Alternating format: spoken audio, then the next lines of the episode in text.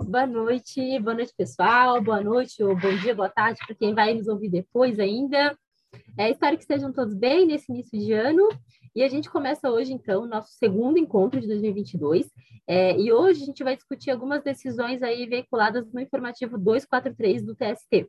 Em tese, né, também seria o 244, mas eu conheço aí a, a minha galera, eu sei que provavelmente não vai dar tempo, então 244 vai ficar para a próxima.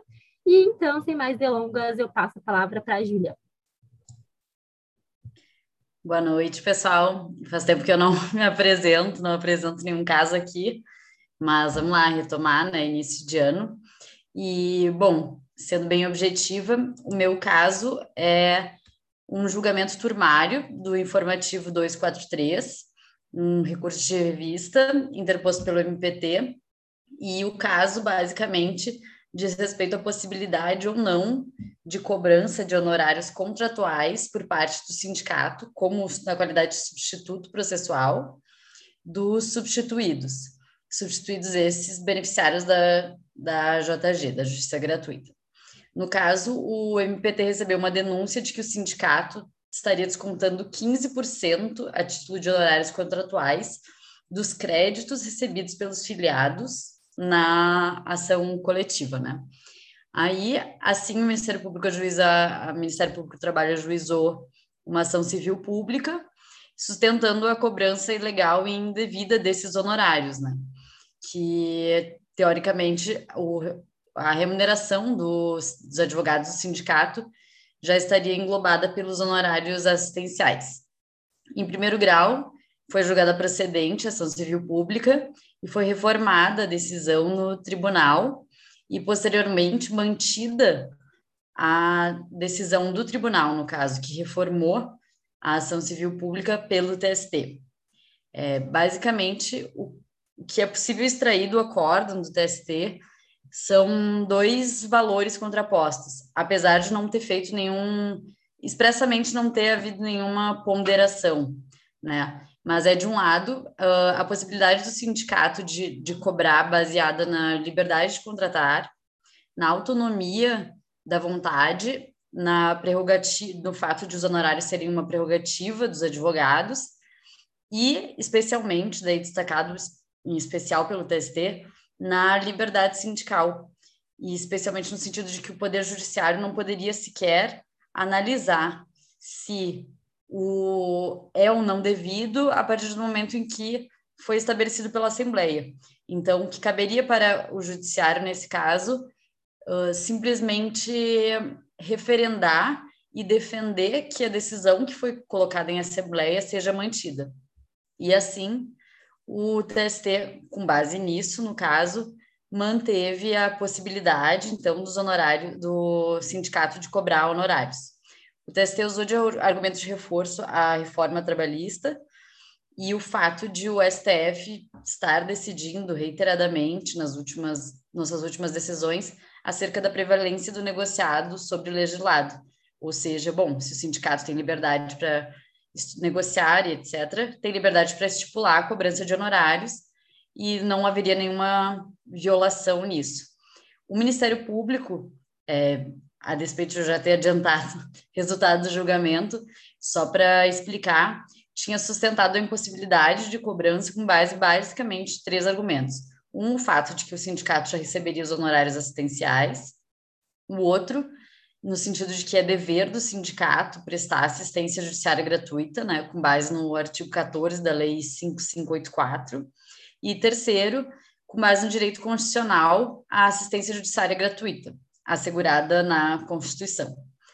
Apesar de a decisão ser favorável ao sindicato em relação à possibilidade de cobrança, eu acho que é pertinente continuar discutindo isso, um, porque envolve realmente um direito fundamental, né? Então, até que ponto é, se pode negociar um direito fundamental em relação a, a, a, assistência judiciária gratuita, no caso, se há uma violação ou não, e por ser uma decisão turmária, né? Então, não é uma posição final do TST, apesar de o movimento ser realmente, especialmente após a reforma, no sentido do TST admitir a possibilidade de cobrança.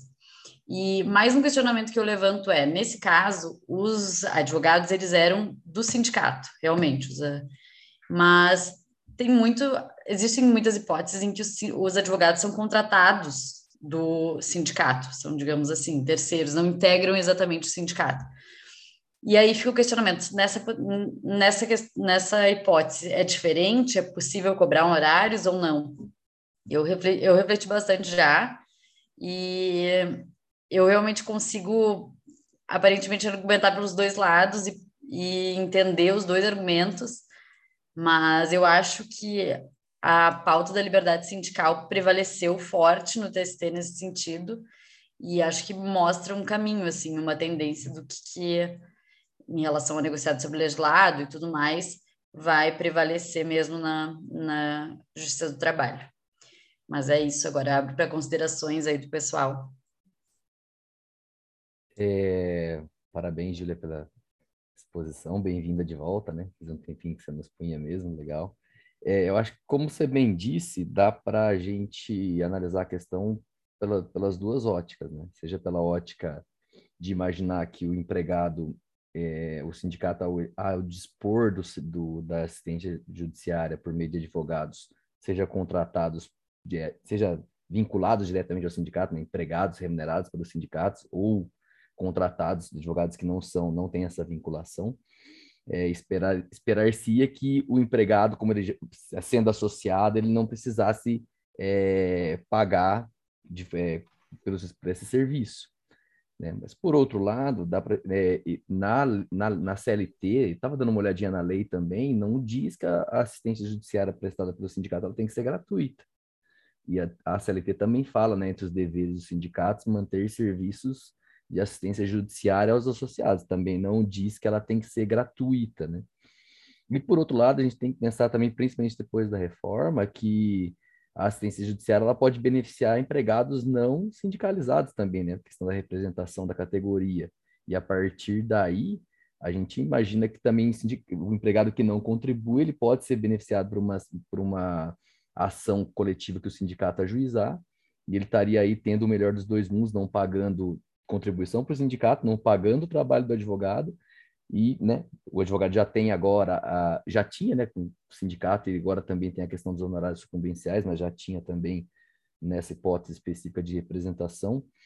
Eu, eu, é, não, eu consigo ver os dois lados, realmente também é uma questão que dá para refletir, mas eu acho que a partir da reforma, é bem, é, dá para defender sim a questão da cobrança, mas é um, é um pagamento em duplicidade se você for pensar no associado, né? Ele já contribui para o sindicato, ele já então, tese, teria, teria entre as benesses de ser sindicalizado e contribuir para o sindicato, ter essa assistência judiciária e não ter que pagar com provavelmente o desconto, né, os honorários contratuais para ter esse serviço, né? Então, é uma questão para se refletir mesmo e aguardar o que eles vão entender por aí.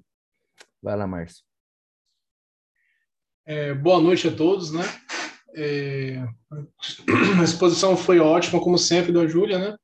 E é, só para complementar, é, eu estava vendo o material que eu tenho aqui, e esse entendimento do TST, ele, ele é controvertido. É, nesse caso, o TST admitiu a cobrança, mas se vocês observarem, até para quem está ouvindo anotar, né? Tem o RR é, 72, dígito 39, 2013, desculpe, é, 5.14.0091, da quinta turma em sentido contrário, né? não permitindo a cobrança dos honorários contratuais. É, e o fundamento é justamente que seria ilegal impor ao trabalhador o pagamento dos honorários advocatícios contratuais quando assistido pelo sindicato, justamente pelo que o Gustavo está dizendo, pela questão da assistência é, jurídica gratuita imposta por lei, né? Então essa questão aí realmente vai ainda vai gerar muito debate. Eu acho que vai gerar ou o julgado da STC, o julgado da STI, enfim. Eu acho que ainda vai ter uma vai haver algum julgamento para pacificar essa controvérsia, né? É, com certeza. E, Gustavo, muito bons os argumentos que tu levantou, levantaste. Eu realmente eu li e acho que não tinha retomado essa discussão na minha cabeça, assim, em relação a ser uma discussão, eu acho que o Ministério Público do Trabalho tem dentro uh, interna mesmo essa discussão, porque existia, só para acrescentar, que existia uma orientação da Conalis, orientação 07, de maio de 2015, no sentido do honorários advocatícios cumulativos. É vedado cobrar honorários advocatícios a qualquer título do trabalhador beneficiário da assistência judiciária gratuita ou substituído processualmente por entidade sindical já contemplada com honorários assistenciais. Essa orientação foi cancelada em 2019, depois da reforma, né, que introduziu os honorários da mera sucumbência e tudo mais. E uh, dentro do MPT mesmo existe essa, essa divergência, especialmente porque a, teve uma alteração, eu estou acompanhando aqui agora, na, na, no Estatuto da OAB mesmo, que possibilita a acumulação de honorários contratuais e assistenciais. E aí, somado a isso, tem uma revogação de um, de um dos dispositivos da Lei 5584, né, diante da, dos honorários sucumbenciais, e então, realmente, assim, e o que se argumenta é que são fatos geradores distintos também entre as verbas. Se argumenta a favor, no caso da possibilidade de cobranças honorárias. No caso, os honorários contratuais, eles são devidos independentemente do êxito, né? Ao contrário dos assistenciais. Então, basicamente é isso. Eu acho que realmente, concordando com o Márcio, vai ser uma questão que vai ser levada adiante. E acho que uma hora o TST vai pacificar justamente por existir tanta divergência entre as turmas. É, só para complementar, eu imagino que o raciocínio, a alteração desse raciocínio antes e depois da reforma, até por essa, esse dado que você trouxe, essa, essa diretiva da Conalis, né? Eles dizem, é porque antes você imaginava que o sindicato, porque o empregado beneficiário da justiça gratuita, quem tem que prestar justiça gratuita, em tese, a princípio é o Estado. Só que antes o sindicato ele recebia a contribuição sindical obrigatória, que era uma espécie de tributo, né?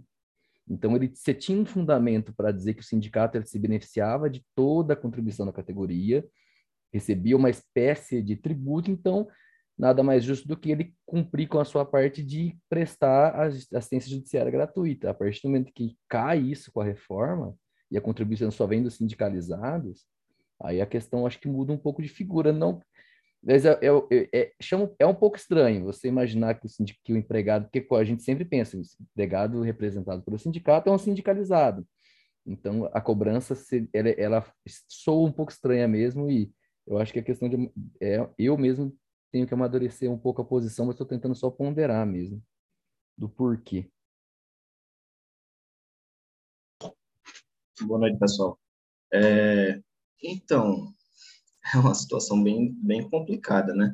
É, apesar da, da queda da contribuição sindical, né, como, é, como tributo propriamente dito, a gente permanece com o artigo 14 né, da Lei 5584, a gente pode até questionar, bom, você, o Estado pode imputar a um ente privado a prestação da assistência judiciária gratuita, se isso é um dever dele, sem que esse ente privado seja é, tenha um, um, retribuído, remunerado, né, por arcar com esse custo, né, óbvio que é um custo nisso. É, tudo isso pode ser questionado até para fins de análise da constitucionalidade desse artigo, talvez, mas Fato é que o artigo existe, ele atribui essa assistência judiciária gratuita, né, o artigo 14 da 554, que já foi mencionado, e é íncita a assistência judiciária gratuita o não pagamento dos honorários contratuais. Né? Não há esse.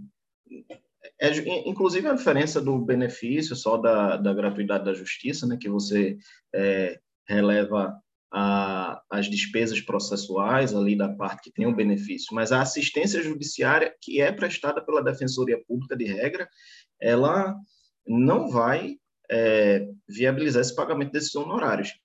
E você, é, bem, considerando a regra geral para qualquer parte hipossuficiente economicamente, em qualquer processo, ela não vai pagar honorários contratuais é, num, num processo qualquer, só no processo de trabalho, nesse caso específico dessa categoria que negociou é, essa possibilidade né, na Assembleia, essas pessoas vão ter que pagar. Isso me parece muito estranho, esse tipo de. de me parece que é uma negociação de um direito indisponível, sabe? Porque, afinal de contas, a assistência judiciária ela é imprescindível, indispensável ao acesso à justiça, um direito fundamental. Então, é, eu tendo a, a, acreditar que essa, essa negociação a respeito dessa assistência judiciária, ela não, não estaria, seria uma questão inegociável, sabe? Por, por, embora não esteja no rol né, do, do artigo da CLT, que trata do, do que é objeto ilícito e tal, da,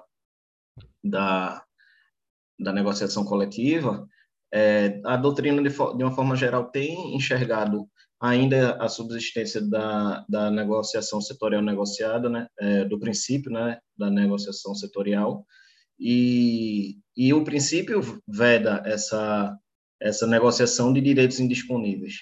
Você está simplesmente abrindo mão do acesso à justiça integral né, da parte, sem essa assistência judiciária. Então, eu acho que, do meu ponto de vista, com, ao sindicato a isso, embora haja essa dúvida assim, se deveria realmente ficar com o sindicato depois da revogação da contribuição sindical, eu acho que não deveria se negociar isso aí. É isso aí. Oi, Júlia, boa noite. Ótima exposição mesmo. Eu só fiquei em dúvida, de repente, ali no acórdão mesmo, ele, ele possa ter distinguido a situação dos associados e não associados. Essa assembleia que fixou a, os honorários contratuais, ela era indistinta em relação aos aos associados ou não associados, até por conta disso que o Breno falou, né, a questão de que quem contribui é associado, teoricamente ele já teria ali o sindicato já teria que disponibilizar esse serviço de acordo com, com a CLT, né? Embora ali não, não tenha essa restrição de que só os associados, mas os sindicalizados, no caso, né? É, eu acho que com a reforma trabalhista isso é bem pertinente, assim, porque realmente poderia haver um bis né?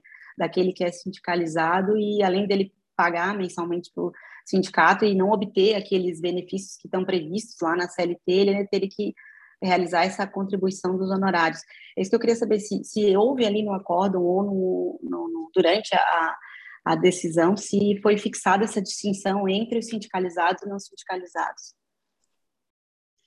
Então, o Ministério Público, na petição inicial do processo, levanta essa questão, só que pelo acordo não tem como saber exatamente assim se o que ele, o Ministério Público no relatório argumenta o seguinte que a distinção de cobrança de honorários entre sindicalizados e não sindicalizados. Porque, na verdade, o foi cobrado de substituídos na ação coletiva, sejam eles sindicalizados ou não. Então, não dá para, não fica claro. E como é anterior à reforma, então, a, no caso julgado anterior à reforma, todo mundo contribuía, né? Então, não, não sei se não tinha uma diferença, assim. Também acho muito pertinente mas eu acho que daí o fundamento, como a questão é, claro, teria esse bis em idem, né? Mas eu acho que remuner, remuner, teoricamente esses honorários remunerariam uma atividade específica, que seria o. Na verdade, eu não sei. Ela, ele remunera uma atividade específica, que é o processo, mas é um bis em idem, de verdade. Concordo com vocês. E só para agregar, eu não vou saber dizer agora qual que é o número do processo, mas eu lembro que tem um precedente do TST que fala o seguinte, que a contratação de, é, de, serviços de honorários deve ser celebrada diretamente com o substituído.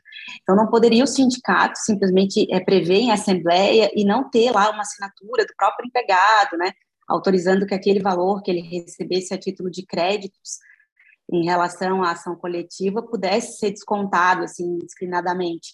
O, o, o sindicato ele não tem esse poder de, de instituir e celebrar um contrato que seria um contrato personalíssimo, que teria que ter a vontade ali, o consentimento do celebrante, que é o empregado, de forma coletiva, digamos assim, como se fosse um contrato coletivo de honorários, sem assinatura do, dos empregados, né, em relação a esse desconto. É interessante. Foi, realmente foi em assembleia, foi fixado em assembleia, e tanto que daí foi pautado na liberdade sindical, e por isso que o TST uh, validou, no caso. Mas eu não conhecia esse argumento, bem interessante. É, eu fiquei com uma dúvida quando o Breno expôs, assim, não que esteja errado, mas que eu achei interessante a, a, a discussão, É, o Breno suscitou bem a questão da, da, da inconstitucionalidade ou constitucionalidade, acho que do artigo 14, né, Breno, da Lei 5584, trata da assistência jurídica gratuita. Eu fiquei na dúvida com o seguinte, né? É, se esse artigo ele já era inconstitucional antes da reforma ou se ele passou a ser inconstitucional depois da reforma, né? Porque é claro, é claro que não houve alteração na Constituição, não é que eu quero chegar, mas com a, a, alteração dos parâmetros, porque antes você pagava a contribuição sindical obrigatória quando você não era sindicalizado. Agora a contribuição sindical é facultativa, deixou de ser compulsória. Então, nesse caso, agora, eu posso dizer que tem um enriquecimento ilícito do trabalhador que não contribui, que não é filiado, mas que ele é beneficiado por ser da categoria? Eu posso dizer isso agora? Eu fiquei realmente com essa dúvida. O que vocês acham?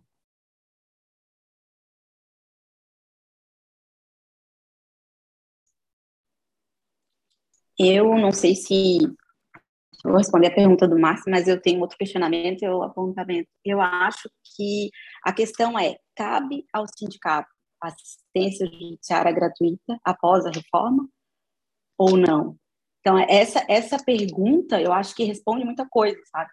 Que se cabe. Porque se couber ao sindicato, de acordo com não podem cobrar né? Porque é direito constitucional fundamental, acesso à justiça e a gratuidade da justiça. Então, eu acredito que não poderia cobrar. E agora, é, com essa relação de que o sindicato perde uma taxa que era que era repassada do Estado, um imposto ali, um tributo, né?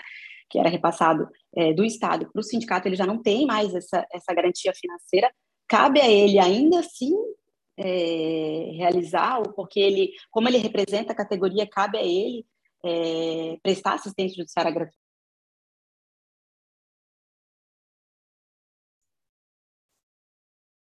É, o que eu ia colocar para vocês está no, no contexto aí da, das conversas um pouco anteriores, que a gente estava falando da possibilidade de acumulação, né, que a Júlia colocou ali a alteração da, do Estatuto da OAB. É, e aí vocês levantaram a questão dos associados ou não, né? Só para auxiliar aqui, talvez no raciocínio, o, ali no, no artigo 22, a, o Estatuto da OAB prevê que a prestação de serviço profissional assegura aos inscritos, da, aos inscritos na ordem o direito aos honorários convencionados, aos fixados por arbitramento judicial e aos de sucumbência. Aí no parágrafo 6 que foi incluído com essa alteração, diz que o disposto nesse artigo aplica-se aos honorários assistenciais compreendidos como os fixados em ações coletivas propostas por entidades de classe em substituição processual, sem prejuízo aos honorários convencionais. Então, é, na medida que ele prevê a possibilidade de honorários assistenciais em ações coletivas propostas por entidades de classe em substituição processual, penso que aqui se inserem os associados, inclusive, e ele permite acumulação com os honorários convencionais. Não sei o que vocês pensam a respeito. Você poderia é, ler de novo, Ana Paula? Eu perdi é, o artigo. Claro. É, no artigo 22, é, o caput prevê que a prestação do serviço profissional assegura aos inscritos na OAB o direito aos honorários convencionados, aos fixados por arbitramento judicial e as de sucumbência, e aí, no parágrafo 6 que foi incluído a partir dessa, dessa alteração, fala o seguinte: o disposto nesse artigo aplica-se, então, ao somatório do, dos três tipos, né? Aos honorários assistenciais, compreendidos como os fixados em ações coletivas propostas por entidades de classe em substituição processual, sem prejuízo aos honorários convencionais. Então, ele prevê a possibilidade de acumulação dos assistenciais com os convencionais nos casos de ações coletivas, é, né, em caso de entidade de classe em substituição.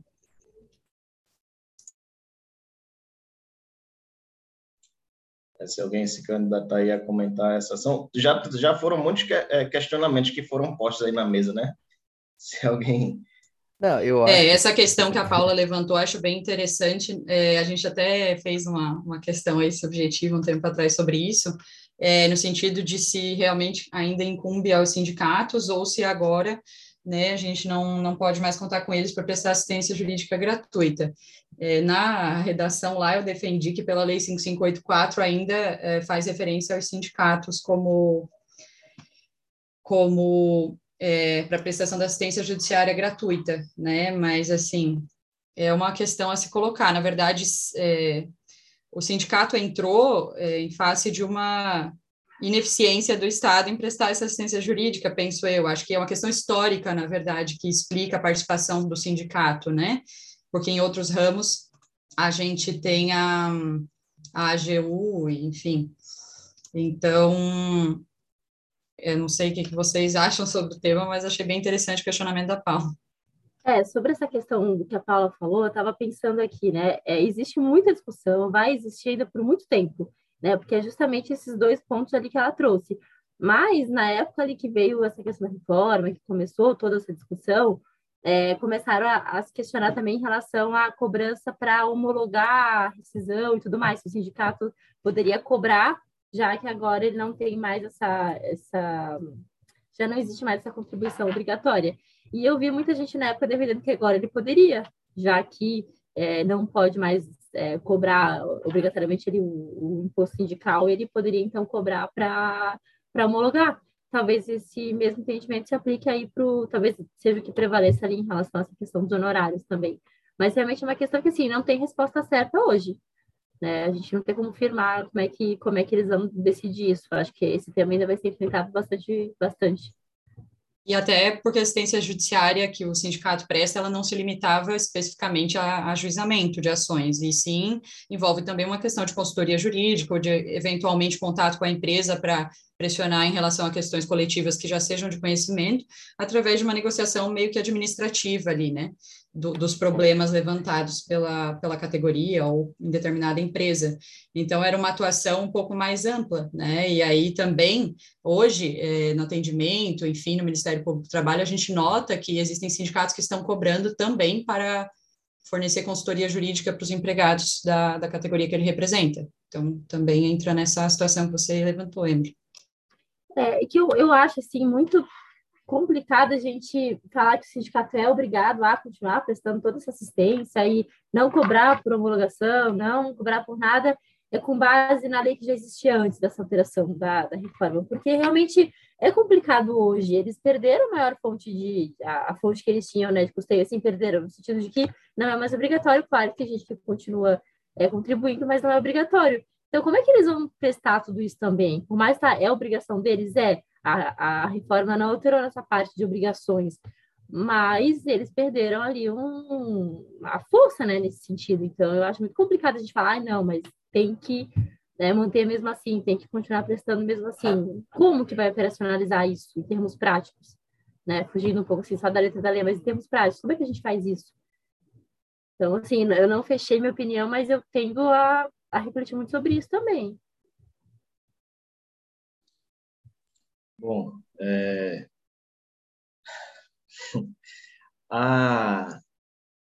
tem a questão da capitalização né, do sindicato, isso daí vai vir, acho que principalmente dessa atuação forte, capaz de é, agregar os trabalhadores, fazer com que as pessoas se interessem em se associar, né? A principal fonte, eu acho, o principal caminho para eles é esse mas a gente ainda fica nessa dúvida, nesse questionamento da, é, digamos, legitimidade de a, de a lei atribuir ao ente privado, sem uma contraprestação garantida a ele, esse dever do Estado.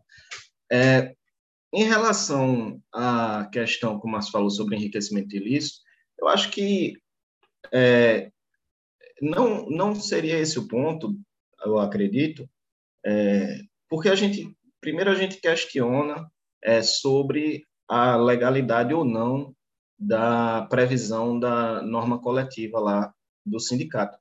Se o sindicato, é, se, o, se essa norma foi legal, certo? Se a gente é, concluir que ela não deveria existir, então, assim, é, ele tem direito à assistência judiciária gratuita, então ele não estaria se enriquecendo ilicitamente, porque aí o enriquecimento ilícito pressupõe é, alguma, algum ato, alguma conduta é, de locupletamento que você vai se valer é, de um acréscimo patrimonial ou não, uma, não vai haver uma redução no seu patrimônio fundada numa, numa conduta ilegal daquele que se enriquece ilicitamente. Então, se a gente concluir, tudo depende da conclusão da gente, se a gente concluir que ele tem direito à assistência judiciária gratuita e ele não tem o dever de pagar honorários contratuais, então ele não está se enriquecendo ilicitamente.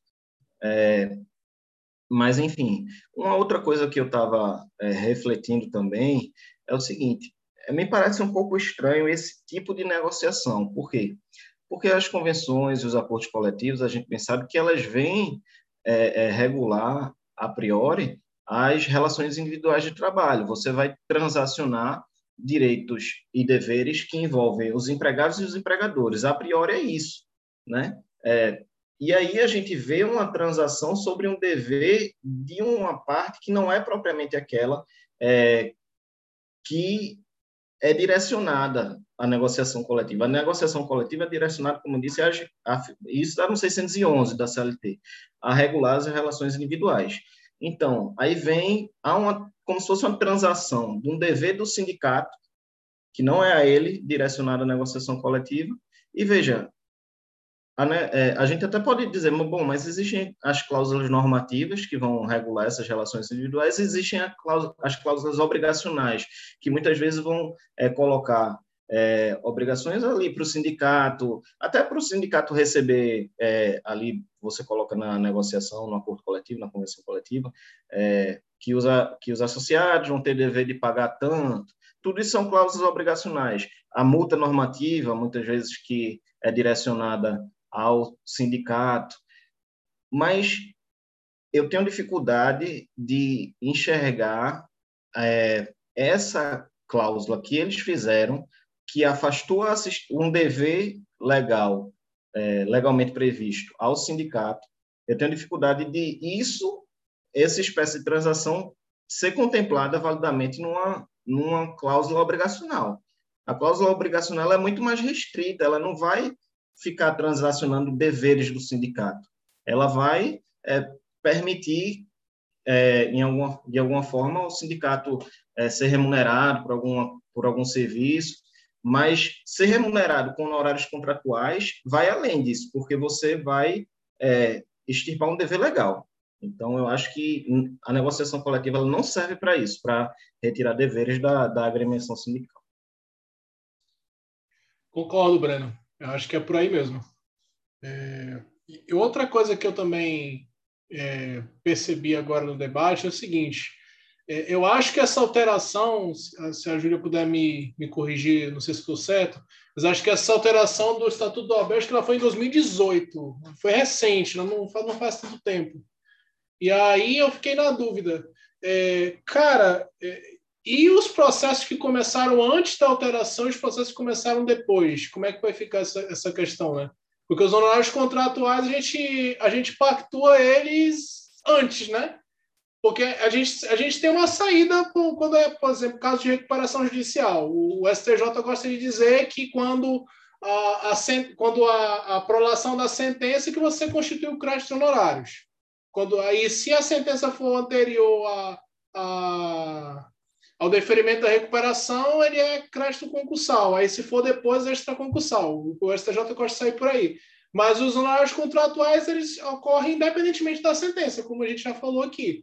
Então, como é que fica a questão do jeito intertemporal? Porque essa possibilidade da cobrança, ela vem em 2018. O processo é de 2013. Esse processo, pelo menos o que eu tô, não sei se eu estou sendo 2015 ou 2013. O, o, o da quinta turma que eu falei na minha primeira intervenção é 2013. Então, assim, ele é anterior à mudança do, do Estatuto da OAB. E aí, como é que ficaria? Mas, Márcio, eu acho que a questão é que, por exemplo, aqui o TST, ele sequer ponderou, a gente que levantou esses argumentos do Estatuto da OAB, mas o TST sequer ponderou esses argumentos. O TST validou a possibilidade de cobrança uh, anterior à reforma, inclusive quando existia contribuição compulsória e tudo mais, com base simplesmente na liberdade sindical. Eu acho que esse é um contexto que a gente tem que se ater, que, bom, se mesmo antes já era possível com base na liberdade sindical, é, não tem como não, posteriormente, sendo reforçado com todos os argumentos. E aí, claro, pensando num processo uh, em termos de questão de direito intertemporal, mesmo se o, se o TST já admitir em relação a antes, é, não vejo como ficaria prejudicado, sabe? Mas... É claro, se adotar como premissa que realmente ele já admitia, de fato, né? Realmente. É, e eu, eu acho que a questão também, de, eu uh, tentando assim pensar na.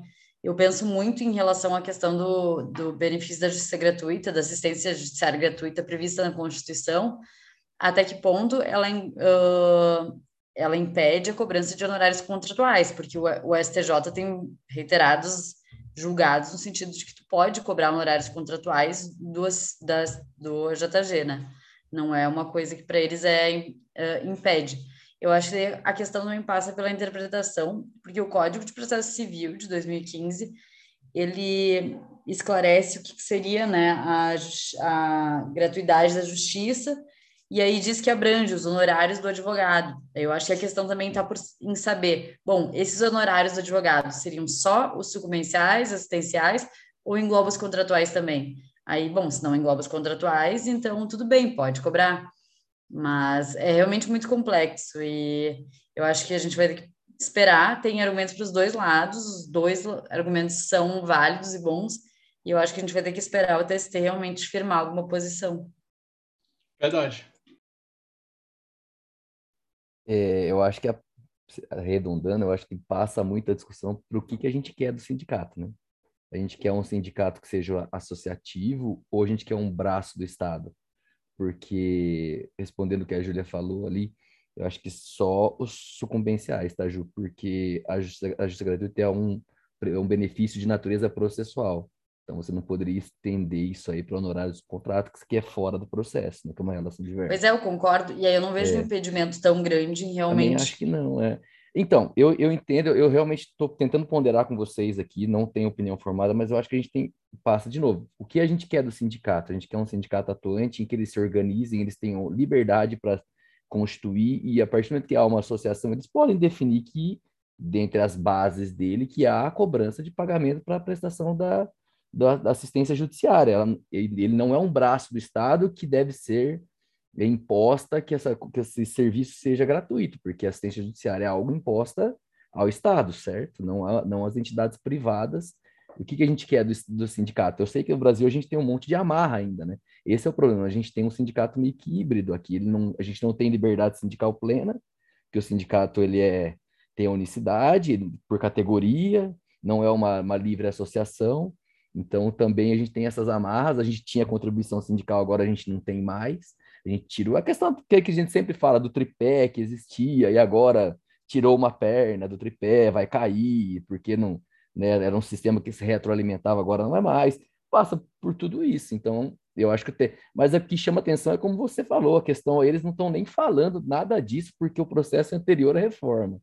Então, se eles já estão dizendo que antes da reforma havia liberdade ampla para você fixar isso aí agora, então, é, né, se, se for, é, como é um julgado turmário, a gente tem que esperar para ver o que eles vão falar, para a gente falar que sim ou que não, que o TST entende dessa forma. Não é por aí, mas se, a gente, se eles, se caso esse, esse entendimento aqui prevalecer para um caso de antes da reforma, então a gente pode mais ou menos assumir que para casos posteriores, com mais razão ainda, né? Então, ali em relação ao comentário do Márcio, é, teve algumas teses que o STJ firmou em julho de 2019 em relação à questão da, da aplicação temporal de honorários advocatícios relacionada ao CPC de 2015, né? Então, a gente poderia fazer o paralelo ali para a pergunta dele em relação às alterações do Estatuto da OAB, questão temporal.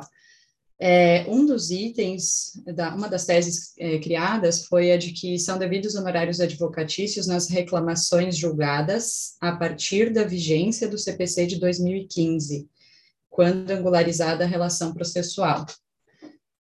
E também quanto àquela, àquela alteração que foi a majoração da verba sucumbencial recursal, é, prevista ali no 85, parágrafo 1 do CPC, também é, foi exigido que a decisão recorrida é, fosse publicada a partir de 18 de março de 2016, para que essa alteração de majoração da, da verba honorária sucumbencial recursal passasse a valer. Então, no primeiro caso, são as reclamações julgadas a partir do CPC de 2015, e no segundo caso, é, são as decisões recorridas publicadas a partir da vigência do CPC de 2015. Aí a gente pode né, ter um norte. É, também, antes, quando eu, eu falei a GU, me confundi, eu quis dizer a DPU, tá? Mas só a título de, de curiosidade, informação, se alguém que nos estiver ouvindo souber ou trabalhar na Defensoria Pública da União e puder depois comentar, enfim, Uh, uma vez eu fiz contato telefônico com a DPU exatamente para descobrir se eles atendem é, questões trabalhistas no, no estado aqui de Santa Catarina. E eles têm um normativo interno, aí eu não sei explicar se é um, uma ordem de serviço, é uma portaria, enfim, que determina a, a não atuação né, no, no, na, no âmbito trabalhista, é, tendo em vista a ausência de estrutura, de, de, suporte de pessoal, enfim. Então, no estado de Santa Catarina, na época em que eu fiz esse contato, que deve fazer dois ou três anos, é, não atendiam questões trabalhistas. Isso significa que se o sindicato também não atende, o cidadão não tem aonde bater. Resumindo, era isso.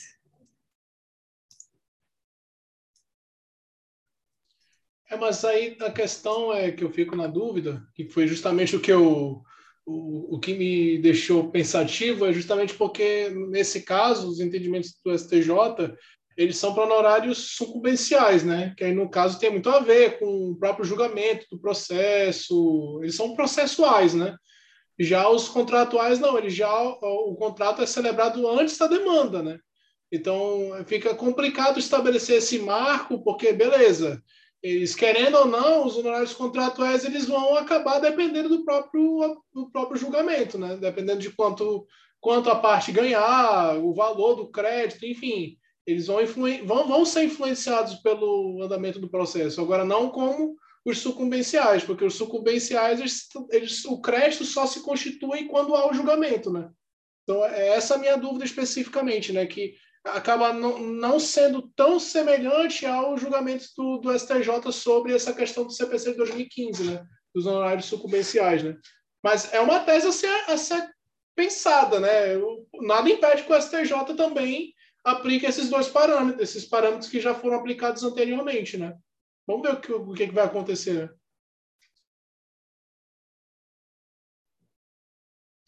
Isso aí, gente. Fiquei até com a voz travada aqui. Alguém tem mais algum comentário para fazer? Esse assunto rendeu bastante, né? Senão a gente já pula para o próximo, que é o Márcio. Aproveitar que ele está aí já, o microfone ativado, já pode dar sequência aí. Muito bem. Deixa eu só abrir aqui o, o meu julgado. Eu achei o julgado, gente, extremamente interessante. Ele é simples, mas eu achei ele muito interessante. Essa aí é, é uma, é um julgado que eu, que eu fiz questão de comentar para os nossos ouvintes oficiais de justiça, né? É, deixa eu só abrir aqui o julgado.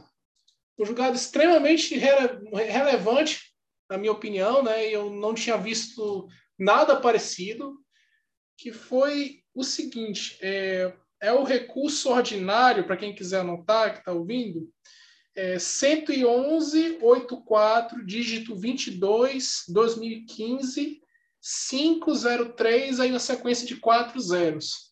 O que, que aconteceu? É, houve uma decisão administrativa do, do diretor do Fórum de Juiz de Fora, TRT3, e aí, o que, que o, o, o diretor do fórum fez?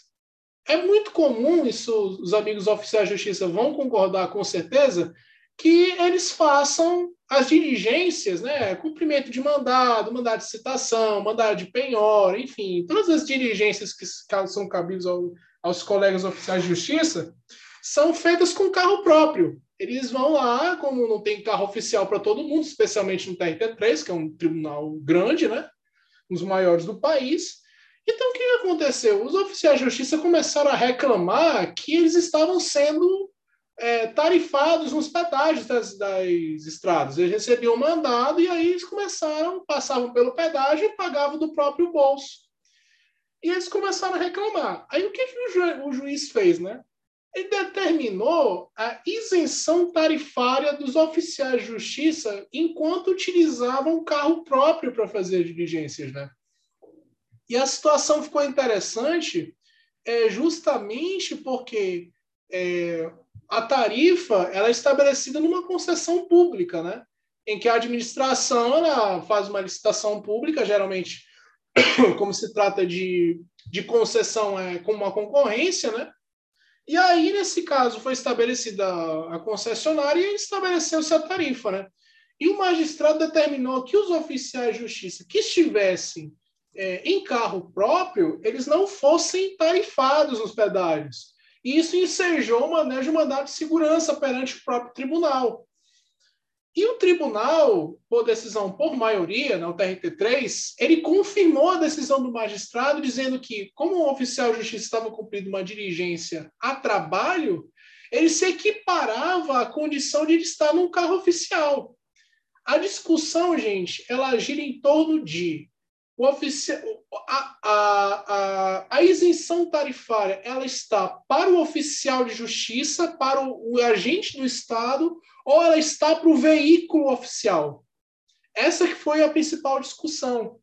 É, os artigos aplicados pelo, pelo TST na decisão do recurso ordinário, que é o que eu estou comentando, eles passaram não só pelo artigo 175, né, que trata das concessões públicas e execução indireta de serviços públicos, né, mas também no artigo 35, é, é bom anotar essa lei que ela é muito incomum, é, a Lei 9.074, que trata justamente das concessões né, de benefícios tarifários em concessões públicas.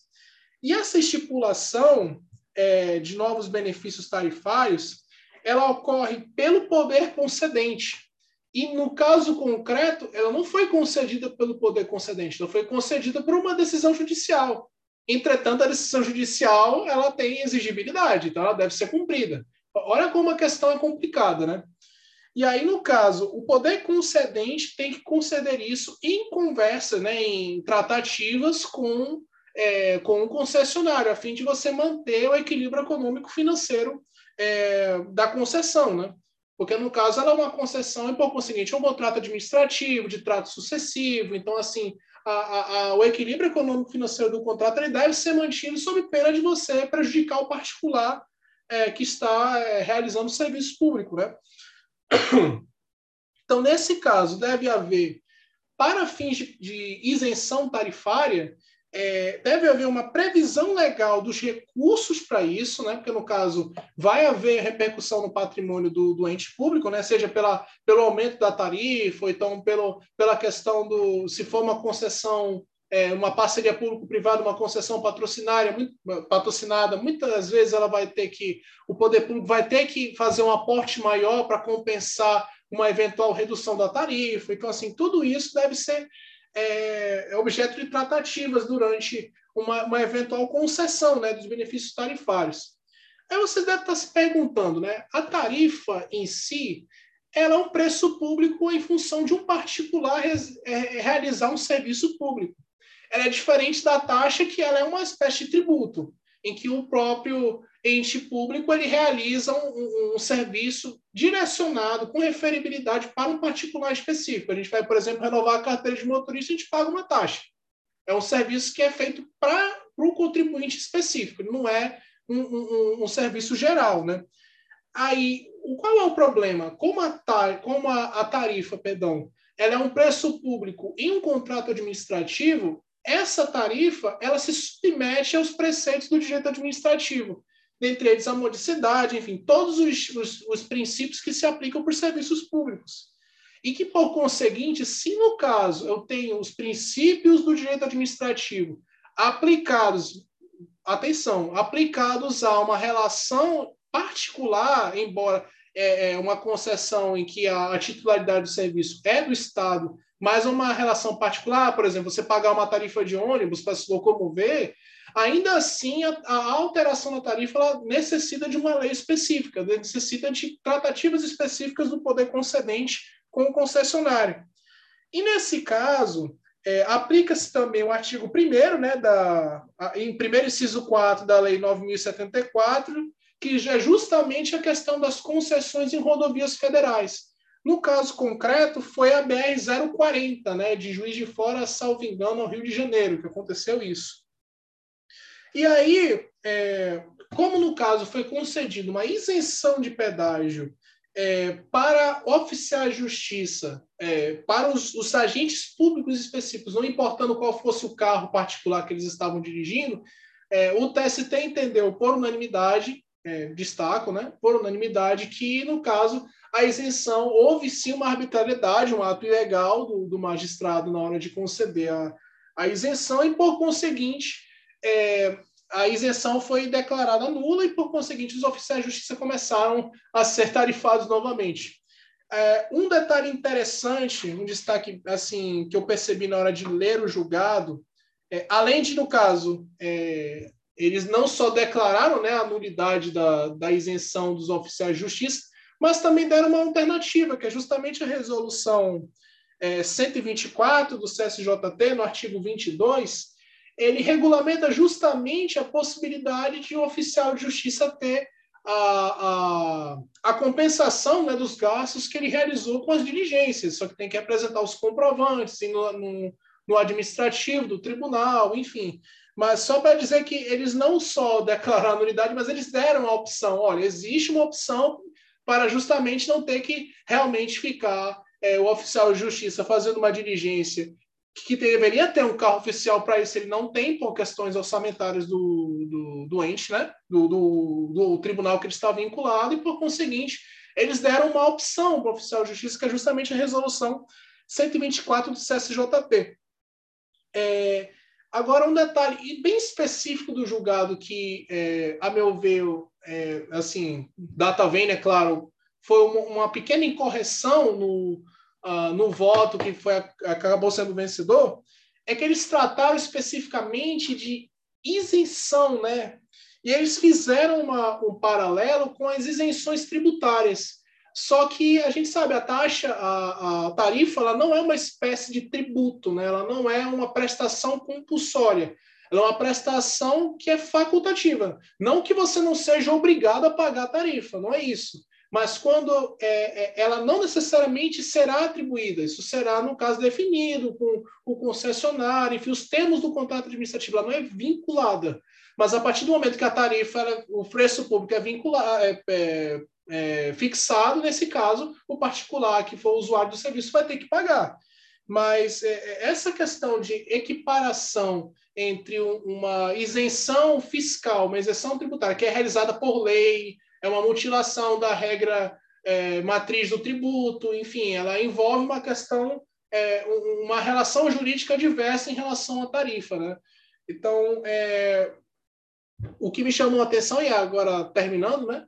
O que me chamou muita atenção nesse julgado foi a questão é, prática, é, que no caso, o, uma decisão judicial que foi, no caso, contestada em mandado de segurança, ela concedeu um benefício que não tinha previsão em lei. Agora, claro, é, e mesmo que a intenção do próprio diretor de foro fosse boa, porque é, a rigor os oficiais de justiça não tinham que estar sendo tarifados, né? Porque eles deveriam estar com carro oficial e não estão, né? Mas a solução do TST foi uma solução que acabou dando é, uma solução que é, acabou beneficiando as duas partes. Uma porque ah, eles começam, continuaram a tarifar os oficiais de justiça e deram uma opção os oficiais de justiça conseguirem uh, o ressarcimento de forma administrativa. Foi isso. É, parabéns, Márcio, para variar, esgotou o tema, né? O tema difícil, né? Uma coisa que é bem fora do, do usual para a gente. Mas na, a única dúvida, eu fiquei com uma dúvida, e acho que até bem bobinha, mas é, se, é, não, isso necessariamente não foi, não foi num processo judicial. O que o juiz deve ter feito foi baixar uma portaria. É isso? Uma decisão administrativa. Isso, foi uma decisão administrativa do diretor do fórum.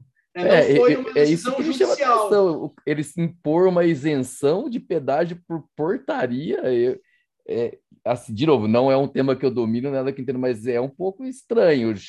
Causa um pouco de estranheza imaginar que fosse ser validada uma portaria do juiz do fórum, né, decisão administrativa impondo a concessionária, não foi um processo judicial em que sei lá, a Associação dos Oficiais de Justiça entrou pedindo isenção, né? Aí, né, seria a Justiça Federal, isso aí provavelmente. E aí, com o contraditório, a empresa do outro lado, o concessionário, o juiz dá uma liminar ou dá uma decisão no processo aí. Tudo bem, mas uma portaria do juiz do trabalho é, eu realmente me chamou um pouco a atenção mais por conta disso.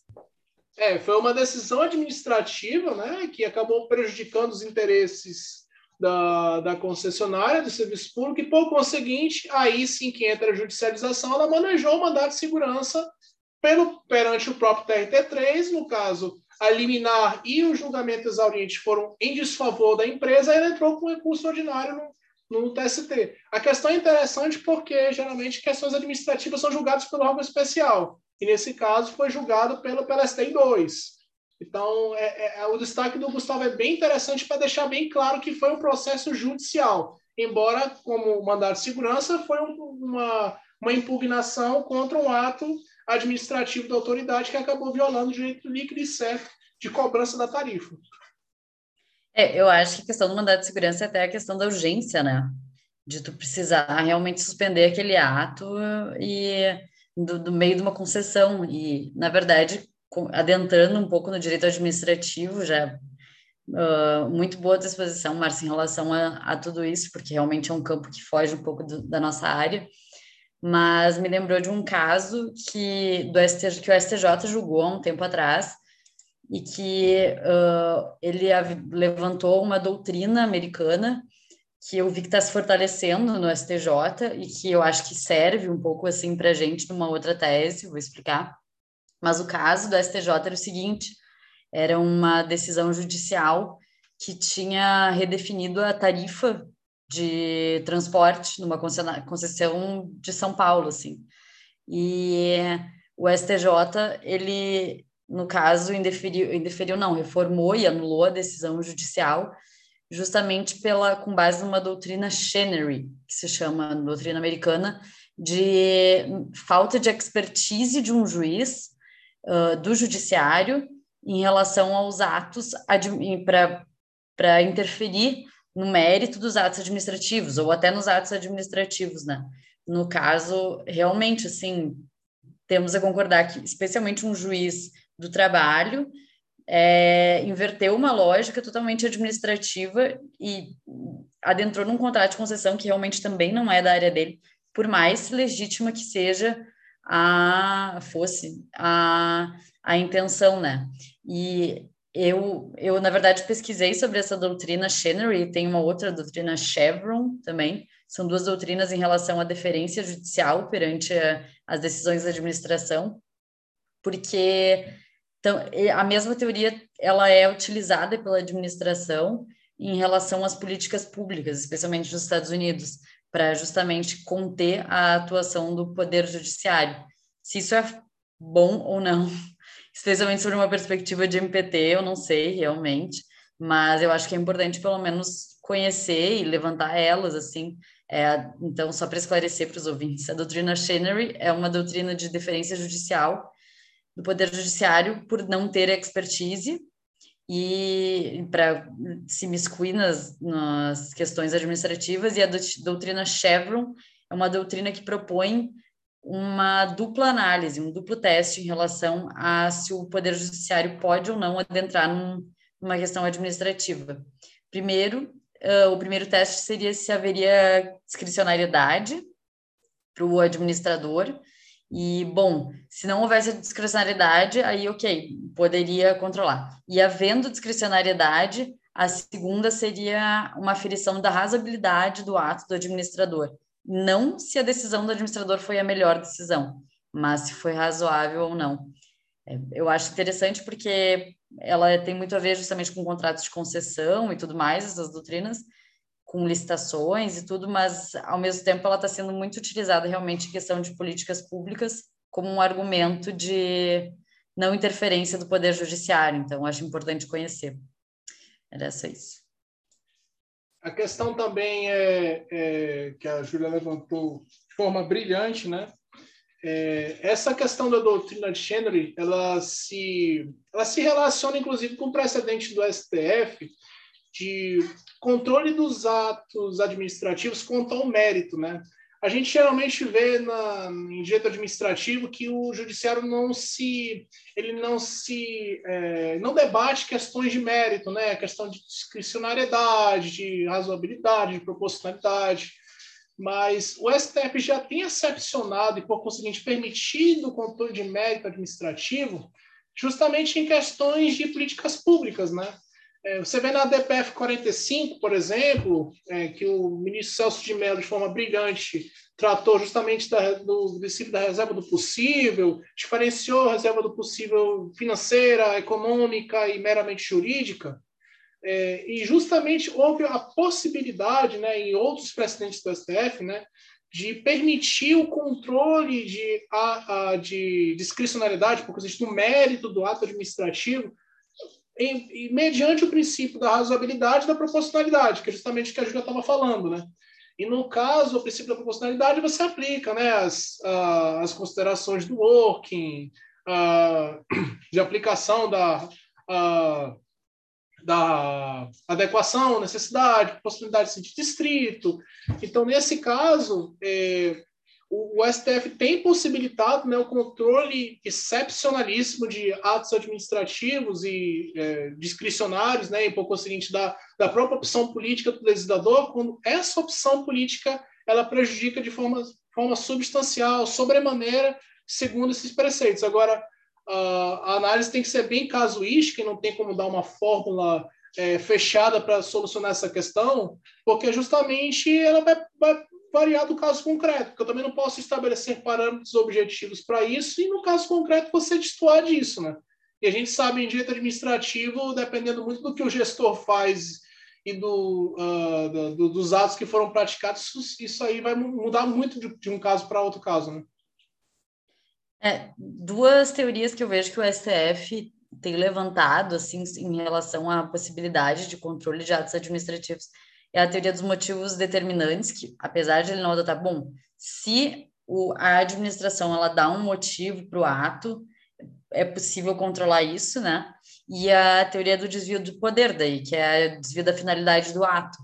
Mas eu acho interessante, na verdade, o quanto algumas coisas, decisões mais administrativas, que são muito dessa área administrativa, podem ser utilizadas assim para a gente pensar na solução de questões trabalhistas, mas especialmente de políticas públicas.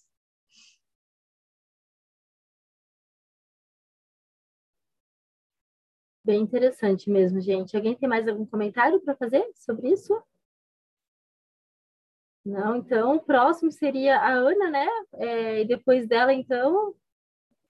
Alguém tem essa aqui que agora até me fugiu. Sou eu, eu acho. É, eu acho que é a Ana Paula, né? Isso. Então, pode mandar bala aí, Ana. Beleza. É, então, pessoal, boa noite. Já falei várias vezes, mas esqueci de dar boa noite a todos. É, decisão do informativo 243. O tema envolvido, basicamente, é a contratação de funcionários pelos conselhos é, profissionais, né, de fiscalização profissional. E o, o julgado que eu vou tratar é o TST RO 203 68 2012 509 0000 da SDI 2, julgado de 31 de agosto de 2021. Antes de adentrar no julgado, vou fazer um apanhado histórico aqui para contextualizar o, o, tema, né, como ele andou ao longo dos anos até a gente chegar a analisar a, a decisão. É, inicialmente, eu gostaria de destacar que o artigo 39 da Constituição estabeleceu o regime jurídico único para os servidores da administração direta, autarquias e fundações públicas. É, porém, isso até determinado momento, que é em 1998, os conselhos regionais de fiscalização eram tidos, a priori, como autarquias, né, nessa classificação, portanto, com regime jurídico único aplicável. É, então, a lei 9649, em 98, no seu artigo 58, previu a personalidade jurídica de direito privado para os conselhos, que antes eram considerados, então, autarquias, e é, o regime seletista para os, seus empregados, sem aplicação das normas da, da administração pública a essa relação. É, entretanto, embora essa lei tenha previsto isso, nós já tínhamos alguns julgados, como, por exemplo, o MS 22643 do STF, é, que posicionava-se no sentido de que sim, os, os funcionários que fossem é, dos conselhos regionais deveriam se submeter ao regime da Lei 812, porque essas entidades estariam sujeitas à fiscalização pelo TCU e, portanto, com caráter jurídico de autarquia dos conselhos de fiscalização profissional. Eles eram criados por lei, é, exercem, exercem atividade tipicamente pública, que é a de fiscalização de exercício profissional, e por esse motivo havia já sinalização né, jurisprudencial nesse sentido. Uma decisão bastante importante nesse tema foi a ADI 1717-DF, que foi julgada em 2003, em março de 2003, é, que declarou inconstitucional esse parágrafo 2 do artigo 58 da Lei é, 9649 de 98, que previa que os conselhos seriam pessoa jurídica de direito privado. Então, eles passam a ser considerados pessoa jurídica de direito público.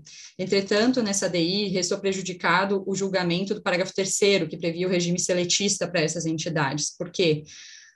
Porque, na verdade, existiu a, a emenda constitucional, com a edição da emenda constitucional 19 de 98, que deu, alterou o artigo 39 da Constituição, e desobrigou o regime jurídico único para autarquias e administração direta, enfim, né? Então, com essa, como essa alteração da emenda constitucional estava vigente, restou prejudicado o julgamento desse parágrafo terceiro, previa o regime seletista. Então, foi reconhecido que eram pessoas jurídicas de direito público nessa DI, né, os conselhos de fiscalização, mas nada foi dito em relação ao regime dos funcionários, por conta dessa, que estava em vigor a emenda constitucional 19 ali, com alteração do artigo 39 da Constituição. Em 2007, então, é, com o julgamento da medida cautelar na DI 2135, o STF suspendeu a eficácia da norma do artigo 39 caput, que foi, cuja redação tinha sido dada pela emenda constitucional 19 de 98. Assim, retoma-se a obrigatoriedade de regime jurídico único para os servidores da administração direta, autárquica e fundacional.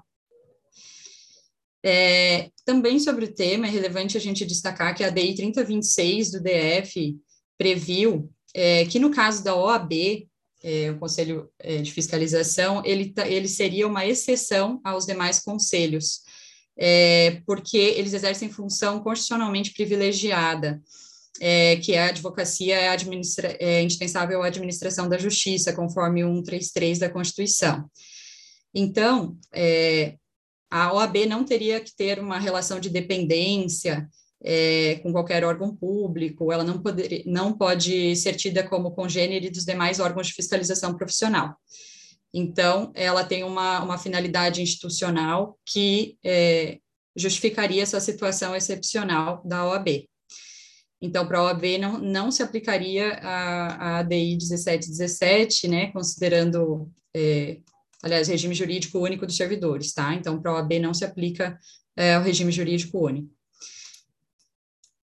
Também a Lei 12378 de 2010 criou o Conselho de Arquitetura e Urbanismo do Brasil e dos estados. Por que, que eu estou mencionando isso? Porque o nosso julgado é especificamente do Conselho de Arquitetura e Urbanismo, tá? Então, essa lei que cria o, o conselho, ela especifica que os conselhos são criados como autarquias dotadas de personalidade jurídica de direito público. E, por fim, a decisão mais recente, de setembro de 2020, é, da ADC 36, em conjunto com a ADI 5367, com a ADPF 367. Portanto, decisão é, de caráter vinculante, né? Eficácia erga omnes, que julgou constitucional a contratação sob o regime de CLT em conselhos profissionais. É, uma dessas ações questionava exatamente o parágrafo 3 do artigo 58 daquela lei de 98, que havia ficado pendente na época da emenda constitucional 19, que eu salientei. Então, dado esse contexto histórico, indo para a questão do julgado, é, eu vou iniciar é, vou começar do início, literalmente, porque a gente, o julgado, na verdade, se refere a uma ação rescisória, mas vou mencionar, en passant, aqui a questão da, do, desde o início da ação trabalhista, tá? A ação trabalhista, ela foi ajuizada em 2007, e o reclamante, ele foi contratado em 91, para mediante aprovação em teste seletivo para trabalhar no CREA do Paraná. É, ele pleiteia, basicamente, a nulidade da sua demissão com a sua reintegração, porque ele entende que esse teste seletivo equivaleria a um concurso público, e aí ele teria é, o direito à estabilidade do artigo 41, então ele entende que ele deveria ser reintegrado, e sucessivamente ele também fundamenta a reintegração pela ausência de motivação do ato administrativo que determinou a rescisão do contrato dele. É, ele, ele pleiteia também outras verbas é, de natureza contratual, trabalhista, é, como é, horas extras, despesas a título de uso de veículo próprio, enfim, outras, outras verbas nesse sentido, domingos, feriados, né, DSRs. E também ele, ele menciona uma questão interessante, que até maio de 2001, o Tribunal de Contas não consideraria irregular os gastos com pessoal não concursado dos conselhos profissionais. Isso é uma orientação dada pelo Tribunal de Contas. Então, como ele teria sido admitido antes dessa data, né, de maio de 2001, então ele entende é, que, que o seu pleito teria razoabilidade por conta disso, porque estaria regular a sua contratação.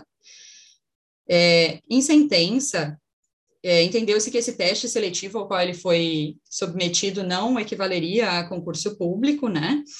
E que então a, reclamada é uma autarquia federal, exerce atividade típica de Estado e, portanto, uh, foi, foi declarada a nulidade do contrato de trabalho dele. É, o artigo 58, parágrafo 3 da Lei 9649, declarada inconstitucional, é de 1998. Então, foi na verdade, posterior à contratação dele, que é algo que ele também aduz na, na, sua, na sua reclamação. Então, como ele foi contratado antes, na verdade, nem existia previsão ainda de relação seletista. Foi esse parágrafo, foi essa lei que inseriram essa, essa possibilidade de contratação seletista para os conselhos regionais. Pois bem, então a, a, sentença declarou a nulidade do contrato, julgou improcedentes a reintegração, né, e condenou a ré também algumas parcelas de natureza trabalhista dentre as pleiteadas. É, o CREA interpôs RO para reforma da decisão, nos temas ali de gratificação de produtividade, despesas de veículo, e o reclamante com um recurso adesivo, querendo rever a questão da reintegração, da isonomia salarial, que ele pleiteou equiparação, né, e das despesas com o veículo. O RO, então, previu é, que a declaração de inconstitucionalidade que foi feita pela STF, ela tem efeitos ex tunc, então ela é uma ação declaratória, de modo que é, a necessidade, as contratações em concurso público eram irregulares já desde antes das decisões do STF. Então, a necessidade de aprovar por concurso público não surgiu com a declaração de inconstitucionalidade, né? Já existia antes mesmo da declaração de inconstitucionalidade, por conta dos, dos efeitos ex tunc de uma eventual declaração que foi efetivamente feita lá na ADI que a gente viu. Então, o RO, o TRT9, é, julgou pela nulidade do contrato e excluiu os reflexos de gratificação de produtividade e essas outras questões trabalhistas, então ele foi mais restritivo do que a sentença, é, e previu que não há direito à reintegração e não há equiparação salarial. Ele previu também a contraprestação mínima que fosse paga, que é o salário mais o trabalho extraordinário, e depósitos da FGTS, sem qualquer adicional ou reflexo, conforme a súmula 363 do STF. Então, o reclamante propôs uma ação rescisória, por violação frontal e direta de literal disposição de lei, conforme o 485.5 do CPC. Segundo ele, houve ofensa aos artigos 37, inciso 2 e 41 da Constituição. A incidência desses artigos, segundo ele, limitaria-se à investidura em cargo ou emprego público, é, e que não é o caso dele, né? Segundo ele, é, seria um, um contrato privado. Ah, então, uma vez que foi julgado improcedente essa ação rescisória, foi interposto um RO pelo reclamante é, e julgado pela SDI 2 do TST em dezembro de 2015. É, nesse julgado, houve inversão de tudo que vinha sendo definido até então de nulidade contratual.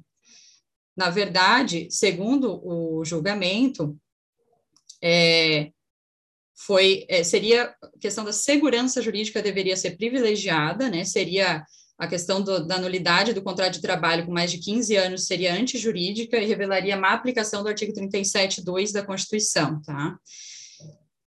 Diante disso, é, em prestígio à segurança jurídica e boa-fé dos contratantes, e diante dos efeitos drásticos que a súmula 363 do TST impõe, né, que prevê unicamente pagamento de, de, do salário e, e hora extra é, e FGTS, sem os demais, é, demais uh, penduricalhos, vamos dizer assim, é, então foi julgada procedente a ação, foi provido recurso julgada procedente a ação rescisória, determinação de, com determinação de devolução dos autos à corte de origem para novo julgamento, com a premissa de que o contrato de trabalho é plenamente válido, então, em prestígio à questão da segurança jurídica.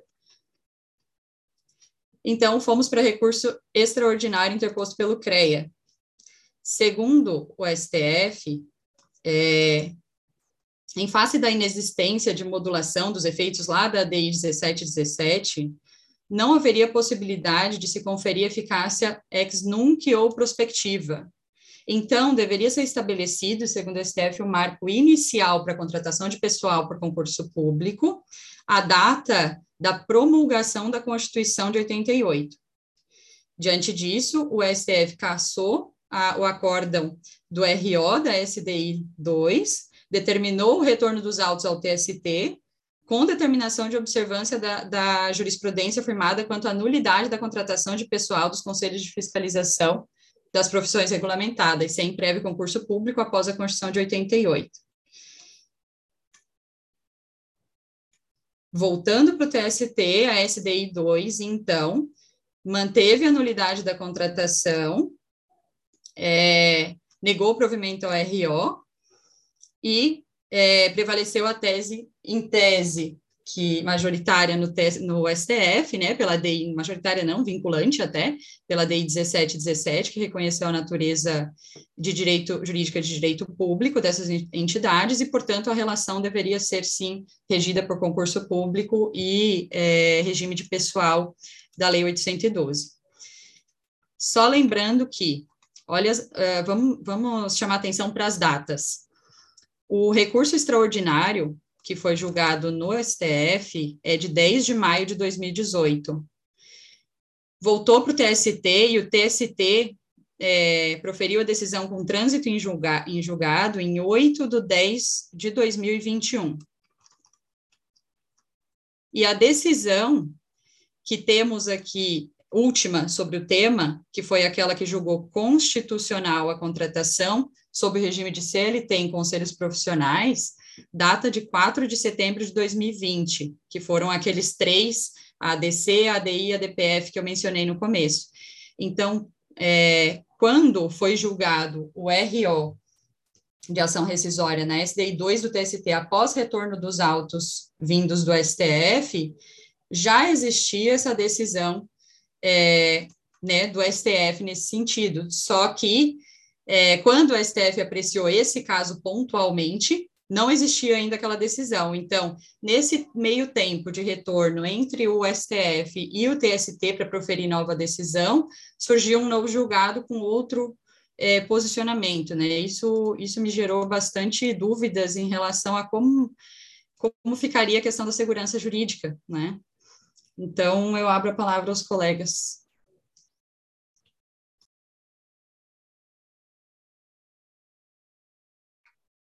Para mim, esse é o tema mais, um dos temas mais espinhosos de administrativo do trabalho que tem, se chama conselho profissional. Né? é muito difícil. Ana, finalmente eu comecei a entender isso. Sempre tive muita dificuldade de entender isso. O nosso ouvinte que é, nosso ouvinte assíduo é, ouça essa explicação da Ana diversas vezes para entender, porque isso vem muito em administrativo e direito do trabalho. Vira e mexe tem uma prova com essa lei 9649, a gente sabe disso. Então, assim, explicação maravilhosa, não tenho opinião formada, é, porque, no caso, é uma questão muito delicada, né, pela questão da, da necessidade de se realizar concurso público, né. O STF, inclusive, já se manifestou dizendo que é, os conselhos de fiscalização profissional eles devem fazer concurso público, que olha só como é que, como é que são as coisas, eles são autarquias públicas, pelo menos o, não a OAB, não a OAB é uma entidade sui generis, são autarquias públicas com regime privado e com necessidade de fazer concurso público.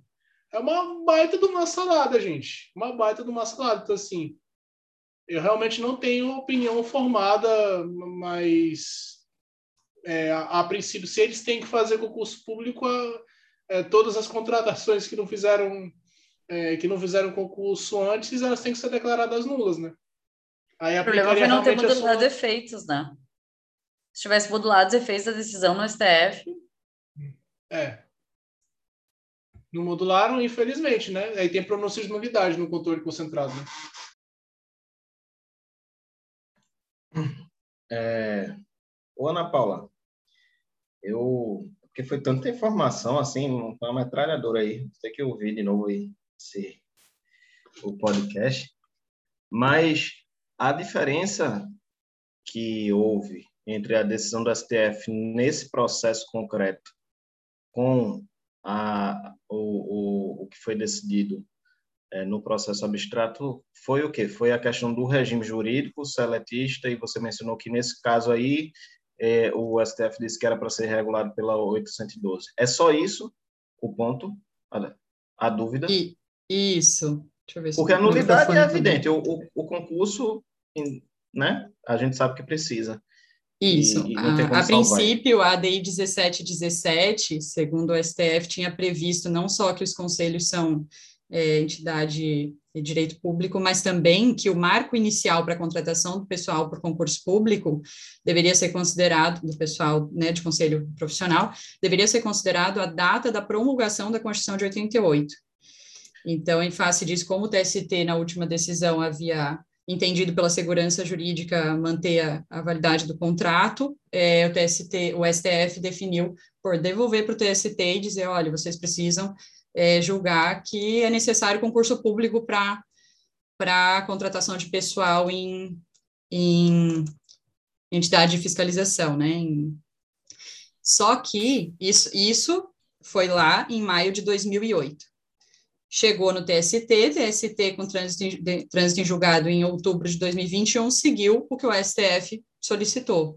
Só que neste meio tempo, houve um julgado em setembro agora de 2020, em que o STF julgou constitucional a contratação sob regime de CLT em conselhos profissionais. Isso porque aquele parágrafo terceiro previa o regime seletista é, dos, do pessoal de conselho de fiscalização não havia sido abrangido lá na DI 1717 por conta da emenda constitucional 19.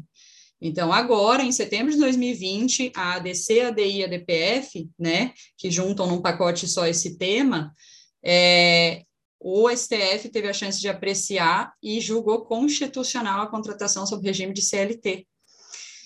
Então, isso foi, aconteceu no meio ali. Então, veio para o TST, e quando o TST, a SDI 2 definiu, seguiu o STF, de fato, né, como deveria, é, já a decisão já havia sido, decisão, portanto, vinculante, porque a DI, a DC e a DPF, já havia sido proferida essa decisão, né, que é de controle abstrato.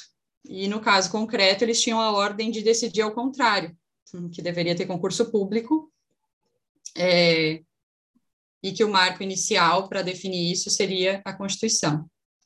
Mas a decisão mais recente do STF, que trata da contratação em regime seletista, não afastou a necessidade de concurso.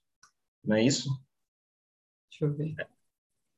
Eu acredito Sim, não que, afastou. Que não. não afastou. Então, a questão do concurso é um ponto que é, o contrato desse cara é nulo, independente desse, dessa, dessa decisão mais recente e da outra. Isso, né? só que a decisão do TST anterior é, tinha considerado o contrato válido. E quando chegou no STF, o STF entendeu que não, que deveria ser nulo o contrato. Uhum. É, é deveria o, se considerar. pelo que eu entendi, o TST é, botou aí a segurança jurídica no meio e apesar dele ter entrado sem concurso, ele é, e não convalida, né? Não há, eu acho que realmente o TST forçou. E apesar dos 15 anos, acho que o TST pegou assim, ficou nessa de 15 anos depois, o cara vai se lascar. É, deixa eu só dar um pitaco, só para não perder a linha. É, parece que tinha alguma coisa também que eles falavam que é, tinha algum marco relacionado com a Lei 8.112, não tinha também alguma coisa assim? Que é a lei do, do servidor? Também que eles falavam que era contratado antes da lei, que acho que foi até esse caso aqui, 91, e eles estavam eles estavam admitindo como possível. Eu acho que tinha alguma coisa assim, só tô, tô, tô jogando aqui a informação para não passar batido, já que o Breno falou. Mas uh, só para complementar, uma coisa que. No julgado é, não, não falava não fala nada. nada. Ou é algum, eu posso ter visto isso em algum outro lugar, mas uma coisa que o, TST, o STF pega também, que é bem tranquilo, é a questão do concurso. Né? Concurso público é uma exigência que é de muito. Você não vê eles afastarem, né? não, não admitir por concurso, pode acontecer o que for. É muito. Eu não me lembro de nenhum caso em que eles em que se chega à conclusão de que, ah, tudo bem, nesse caso pode, pelo menos é, pós-Constituição, né? Pós a Constituição, o concurso é. é uma regra que é bem, bem, bem pesada mesmo. Dificilmente eles, eles não mexem, né? Eles não abrem mão disso aí. Pode continuar, Breno, desculpa te interromper. Não, eu estava só tentando entender as, as questões, mas eu acho que é isso. Acho que eu não tenho mais nada a dizer, não. Vai, Márcio.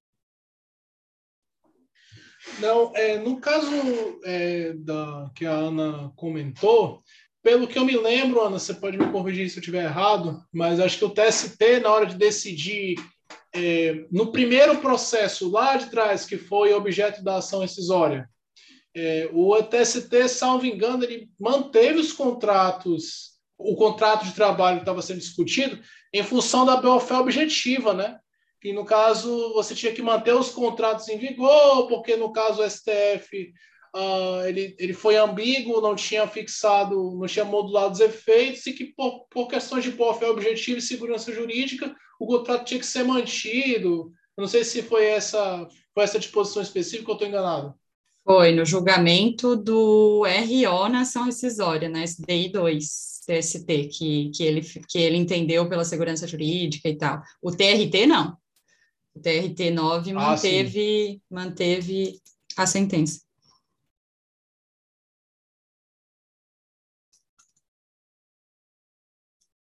Pessoal, alguém tem mais algum comentário a fazer? Só em relação ao, ao, que o Gustavo tinha falado, até vou passar a palavra para a Vânia já, porque vi que ela entrou, então já dá para ela começar a expor. Mas o Gustavo falou dessa questão do concurso público, que raramente eles afastam, né? Me ocorreu só um caso, é, essa aqui é uma situação também que é um pouquinho diferente, mas me parece que eles mantiveram essa, essa, essa meio que convalidaram o ato de que não teve concurso, porque era no caso de que depois a, a empresa foi privatizada. Então, o, não, não, tinha concurso, né? É, seria nulo, mas a empresa foi privatizada, então eles acabaram convalidando. Mas claro que também não é exatamente a mesma situação, né? Mas isso é algo que, assim, foge um pouquinho, mas mas ainda me ocorreu. Mas é isso, então, vou passar a palavra para a Vânia expor o, o julgado dela.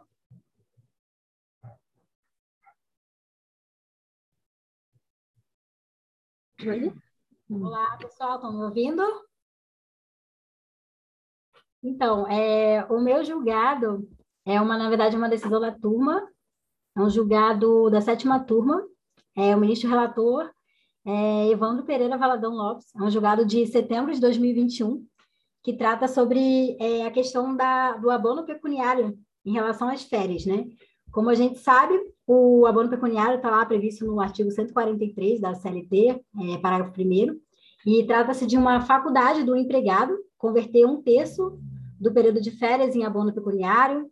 O empregado ele deve requerer é, com pelo menos 15 dias de antecedência após a, o término do período aquisitivo, e a corte, é, nesse julgado, ela decidiu que, é, considerando a, a, o princípio da melhor aptidão para a prova, é, seria o ônus do empregador comprovar que o empregado ele realmente é, é, quis fazer jus a, a, esse direito do abono pecuniário.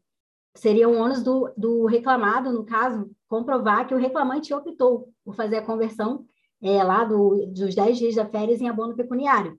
porque a prova é, seria mais cabível ao empregador apresentar. E aí, esse julgado trata isso, trata sobre isso, né? Porque caso não seja comprovado, ficaria configurada uma imposição patronal. É praticamente sobre isso esse julgado. Se alguém tiver alguma consideração a tecer. É, não, é só porque é interessante o TST, ele, nesses casos, não sei se tu falou, Vânia, se eu perdi por acaso, aí se eu, se eu estiver repetindo, desculpa, tu me diz. Porque eu, nesses casos, o TST entende quando há essa, quando há essa imposição do empregador pela, pela venda, digamos assim, não, o pessoal fala venda, a questão do abono pecuniário, um texto de férias, é, quando essa imposição, o TST manda pagar em dobro, né? Porque você, porque de fato, como você disse, é uma faculdade do empregado e acho que possivelmente o empregado devia estar postulando o pagamento em dobro dessas férias. Sim, correto. É, isso é uma questão que acontece muito em processo de banco, né? Banco, processo bancário, eles dizem, alegam muito que é uma prática da, da, do banco conceder 20 dias de férias, e na verdade já vem, ó, 20 dias de férias, a gente paga os outros 10, e é, e é realmente, acho que faz todo sentido você impor para o empregador, ele que que estabeleça, a lei não fala que esse requerimento tem que ser escrito, mas o, o empregador, acho que por cautela, ele deve adotar essa medida de que ah, se o empregado tem intenção em converter o abono das férias, ele faça por escrito, o empregador arquiva lá e, eventualmente ele tem essa prova, porque né, não, senão vai ir para testemunha e vai, a gente sabe como é que funciona, né? Aquela prova dividida tal, e, e acho que é interessante mesmo, é, seria da organização empresarial é, de uma forma mais correta, trazer, criar um mecanismo para que isso seja documentado e ele possa comprovar isso aí. Mas é um tema interessante mesmo, é, mas é um muito é um, basicamente processo de banco. Eu sempre vi esse processo de banco. Normalmente, né, Gustavo? Eles falam o seguinte, ó, eu paguei o, o valor do abono, né? Então eu cumpri lá o artigo 143. Não tem nenhum prejuízo para o empregado. Ele recebeu o valor das férias normal mais o abono. Então não teria problema e tal, mas de fato o 143 coloca como como o Vânia disse, como o TST disse que é como uma faculdade, né? O empregador ficar obrigando o cara a tirar 20 dias de férias. É, é, eles, eles alegam e falam, não, o empregado que solicitou, foi uma opção dele. Aí vem a testemunha e fala, não, lá não tinha imposição nenhuma, mas é que o pessoal costumava tirar os, os 20 dias e preferia pagar, receber a mais, tal. É, né, depoimento testemunhal, geralmente, a, a, gente sabe como é que funciona, né? Cada um fala aquilo que vai beneficiar a parte, mas a partir do momento que você estabelece isso, esse ônus da prova, a empresa, é, é até como questão de, de, de educativo, né? Uma questão educativa para o empregador, ele que toma as providências necessárias para que ele... É tão fácil, né? Ah, você quer converter? Toque o requerimento, preenche ou faz um requerimento aí. Assina aqui, que, você, tá, que, é, que é você quem está solicitando uh, o abono e, e, boa, bem, bem tranquilo, não é nada muito complexo. É, mais fácil, na verdade, o empregador, né, banco, que seja, documentar isso do que depois o empregado ter que provar o contrário, né? E aí, claro, se o empregado. Desculpa, gente. Minha garganta não tá 100%. Se o empregado depois é, alegar que ah, eu não assinei isso, ou fui forçado a assinar, aí é, é outra, outra, outra discussão em relação à prova, né? Mas é mais fácil, até pela aptidão para a prova, é mais fácil. É mais fácil ele rir do comentário do Márcio aqui. Eu tenho que fechar esse chat na hora que a gente estiver falando, para não acontecer isso. É, aí é mais fácil realmente o empregador é, comprovar. Mas é isso, gente. Acho que esse tema realmente não tem tantas discussões, né? Alguém tem mais algum comentário a fazer, uma consideração? Senão a gente pode passar para o pode passar para o Breno. Não, que o único o único comentário que eu tinha a fazer nesse caso é que é, essa, essa obrigação né, que o empregador muitas vezes faz, inclusive os bancos, como o Gustavo bem comentou, né, é, é, seria um abuso né, do, do próprio jus variante, né, do próprio poder diretivo do, do empregador de, uh, de determinar como que se realizam né, as, as condições de trabalho, a forma que é realizado o trabalho. Né? Então, nesse caso, é, realmente é, faz sentido ser ônus do empregador de, de comprovar que o empregado não é realmente o empregado pediu uh, por, por quaisquer meios que ele possa realmente comprovar. Não aquele papel assinado lá que muitas vezes o trabalhador assina por obrigação, né? Agora você vê, e o Gustavo destacou bem, né, os bancos, né? É, você tirar 20 dias de férias em banco, geralmente o trabalhador nem precisa de 30 dias, né? Trabalha tão pouco nos bancos, né, gente? Então, geralmente nem precisa de 30 dias de férias, né? É, aí eles estão a questão de monetização do período de descanso, né? Aí que a empresa vai lá e escolhe monetizar, porque para ela é melhor, né? Para o empregador, mais para um empregador de alta capacidade financeira, é muito mais rentável para ele manter o empregado trabalhando por mais tempo ali do que ter que conceder as férias. Sai mais barato, entre aspas, né? Uma questão que me surgiu agora, falando sobre a questão do ônus da prova, é de que se o empregado, porventura, ele requeresse, ele pretendesse indenização por danos morais em razão do abuso de direito do empregador exigir o trabalho nas férias, se ainda assim seria ônus do, do empregador comprovar que quem fez esse requerimento foi o empregado, porque daí a pretensão do dano moral, teoricamente, quem tem que comprovar é o empregado, né? Mas aí, nesse caso, se o ônus da prova é do empregador, seria também pro, no caso de danos morais, né? O que, que vocês acham?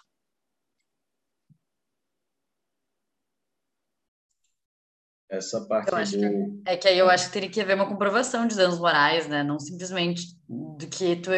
Eu acho que não é dano em reipsa, essa é a questão. Então, eu acho que tu poderia até distribuir o ônus da prova, bom, em relação à supressão das férias, das férias para o empregador em relação à comprovação do dano moral para o empregado. Eu não consigo achar que tem um dano moral em ré ipsa pelo simples fato da supressão, até porque ele ganhou, ganhou, recebeu para trabalhar, né? Mas hum. pensando em toda a interpretação que o TST vem dando restritiva em relação a danos morais. Eu não acho que eu, seja um dano é, em ipsa. Em ipsa, eu acredito que não também. É caber ele demonstrar que, que isso realmente causou algum outro prejuízo, assim, né? Porque, afinal de contas, ele recebeu e tudo mais, assim, que caberia dano moral até pode ser, agora não em ré ipsa, acho que não direto, assim, também.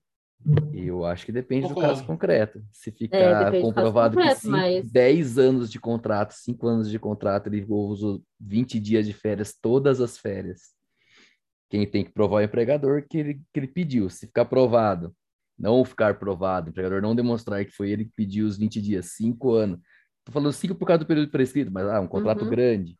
Sim. Ele sempre foi sempre tolhido é. os 10 dias de férias dele, isso para mim é dano em rei. Que depende do caso concreto. É, né? depende do caso ah, concreto. É. Eu acho que se ficar provado dessa forma que era prática do empregador Nossa. e que ele nunca conseguiu gozar as férias dele, é, dando moral. É, se for uma é prática, que daí já é até um. É, acho que uma férias, uma férias é, é um cumprimento contratual. É, exatamente, pensei Exato, em uma férias. É diferente. Assim, naquele é ano... que dando moral é sempre caso concreto, né, gente? É, tem alguns. A gente parte de algumas coisas, mas no fim das contas tem que analisar o caso concreto.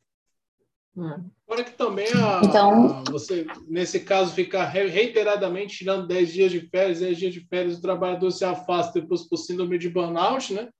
Aí você vê, o cara está trabalhando reiteradamente vários anos seguidos, tendo menos de 30 dias, que é justamente o parâmetro legal para você ter, uh, legal, constitucional, enfim, de você ter a, a necessidade, né? Um, um, um direito à desconexão adequadamente é, é, o direito à desconexão adequadamente é, é, é, possível né, de você manter um meio ambiente de trabalho adequado, sem afastamento, sem prejuízo à saúde do trabalhador. Então, é, realmente, para mim, o julgado acertou nesse caso. Acho que não tem forma, embora, claro, em alguns casos fica bem difícil o empregador provar a intenção do trabalhador naquele caso, se ele realmente tinha coação, se não tinha, né? Mas agora é aquela história, né? Tem que ter alguma forma, né? O empregador tem que se preparar para isso, né? É, mas aí, se o empregado assinou, assinou o documento, eu sei que tem muito empregador que obriga, o empregado assina um monte de coisa que ele nem sabe, mas aí, gente, também a gente não pode presumir uma fé sempre, né? Se tem um documento assinado lá, ele vai ter que dar um jeito de provar É, que não, em regra, que penso não que era a é- vontade dele. É, aí penso que caberia ao empregado, Isso. mas claro, a depender da situação também, É. daria para trabalhar uma inversão, pelo menos. É, uma É, inversão. não sei se É, você tem tem um que ser casuística documento, né? É, É que tem é, até é súmula que fala lá que, que os É. descontos que são feitos lá a título de um monte de coisa lá, é presume-se de verdadeiro. É porque você plano tem um de saúde, documento, não gente. sei o quê, né? Também não dá para você exigir do empregador mais que isso. Se você É, porque ele já vai ter deu que para tirar ele o foto. ônus. É, é, tipo não assim, dá. é Ele que- gravar um vídeo, ó, eu É. quero tirar férias, não faço. É, por favor, me dê. É, até eles vão questionar até o vídeo depois. Não, mas tinha um cara com uma arma atrás do É. celular apontando para Não ele. tem autenticidade, Como, agora eu gente? quero Não você, dá, eu não quero dá. mostrar o É. Verifact, né? A gente tem nas é, mas- provas digitais. É é que a gente, né, a gente, pessoal MPT, a gente, né, de trabalho, a gente tem É, sempre sim. a entender que o empregado tem lá uma questão da, né, lado da, mais fraco, da né? hipossuficiência, mas, gente, não dá também para forçar demais. A gente Mas, é, tem principalmente nesse campo probatório, tem que Exato, não dá para presumir né? uma fé sempre, a gente tem que partir do princípio que tá tudo bem. Até porque provavelmente o, o ônus probatório desse, dessa decisão se baseia exatamente na obrigação do empregador de documentação, né? Uma coisa, ah, ele foi motivado exatamente por isso, pela obrigação derivada do contrato de trabalho ao empregador de documentar. Verdade. É isso aí, galera. Mais alguém tem algum comentário a fazer? Se não, o Breno já pode mandar bala aí. Ah, só para falar que o Márcio falou de burnout, burnout é doença ocupacional agora, tá, tá no, foi incluída. Exatamente, né? Finalmente é, Uma ótima. consolidaram isso, né? É, tá mais, mais que Foi na fim hora. ano, foi início do ano agora, foi 1 de janeiro que que foi em janeiro. foi a em janeiro. OIT consolidou, É. né? Até porque era uma doença relacionada com o estresse do trabalho, que não era doença do trabalho. Era um pouco estranho, né? Uhum. Agora tem nexo técnico epidemiológico, né? Eu não tem, eu acho que tem, eu não sei, isso eu já não sei. Eu não sei se chegou aí. É, pois é, agora o pessoal está defendendo que tem nexo técnico epidemiológico, apesar de não ter, acho que. Assim, ela tem previsão no, no decreto 3048, já está lá, só que não como doença do trabalho, né? Ainda está como, como doença para fins de capacitação do trabalho, para fins de é, afastamento ah, acidentário, mas não como doença do trabalho ainda, né?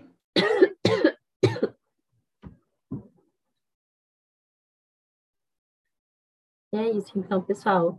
Breno, passa a palavra. Vamos lá. Só em relação ao julgado de Vânia, é, ainda que eu ia só dizer uma única palavra, é que não tinha como realmente imputar ao empregado a prova do requer... a prova de que fez o requerimento, de que não fez o requerimento, porque isso seria uma prova de um fato negativo, negativo, né? Ele, como é que ele vai provar que não fez o requerimento? Vai chegar, eu não, eu quero receber em dobro porque me deram é, abono pecuniário sem eu fazer o requerimento. Então, o fato objeto da prova seria o requerimento, né? É impossível para ele demonstrar que não fez o requerimento. E se houvesse tido o requerimento, seria fácil para o empregador demonstrar isso. Mas, enfim, é, vamos lá para o meu caso. Meu caso é um. Eu vou falar pouco, vou ser sucinto e rápido, porque, infelizmente, é, eu demorei para olhar isso aqui, e aí eu já não troquei o julgado, mas, infelizmente, o, o, o voto ainda não foi publicado pelo TST, então eu tive que dar uma estudada lá no que saiu no informativo e é, no acórdão da turma, no, no, na peça de embargos, no recurso de embargos, né, ainda não publicaram, tá? Mas aí a gente consegue dar uma pincelada interessante apesar disso, no caso. O caso foi um caso muito comum, aliás, diga-se de passagem, né, num, numa, numa situação em que o empregado ele estava afastado do, do trabalho e recebeu alta previdenciária, né? E aí depois, quando ele foi retomar é, é, para o contrato dele, né, para a empresa, o serviço médico da empresa disse que ele não estava apto a retomar o trabalho. Então ele ficou no velho conhecido limbo, né, no limbo previdenciário. E aí é, na turma, é, eles decidiram que nessa situação o empregado ele teria direito ao pagamento dos salários, certo? Que ele que já tomar o contrato em tese teria se reativado novamente, ele teria que ter sido recebido pela empresa, é, ele teria é, direito aos, aos salários, mas não teria direito à indenização por dano moral. O ponto é esse. O ponto, na verdade, da nossa do comentário aqui da, da decisão que saiu no informativo é a questão do dano moral, né, decorrente desse limbo previdenciário.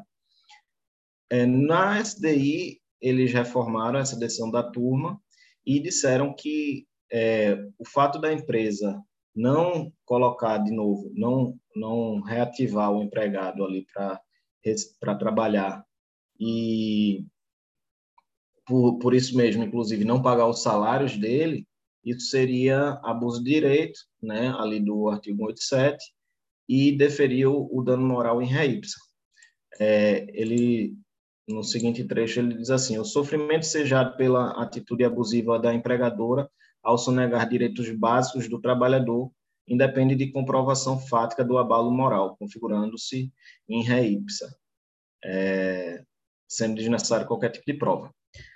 Aí é, eu eu aproveitei e lembrei de, de um estudo, uma lição doutrinária que eu vi aqui nesse livro aqui, do, é o Manual de Direito Civil do Cristiano Chaves, Nelson Roosevelt e Felipe Praga Neto.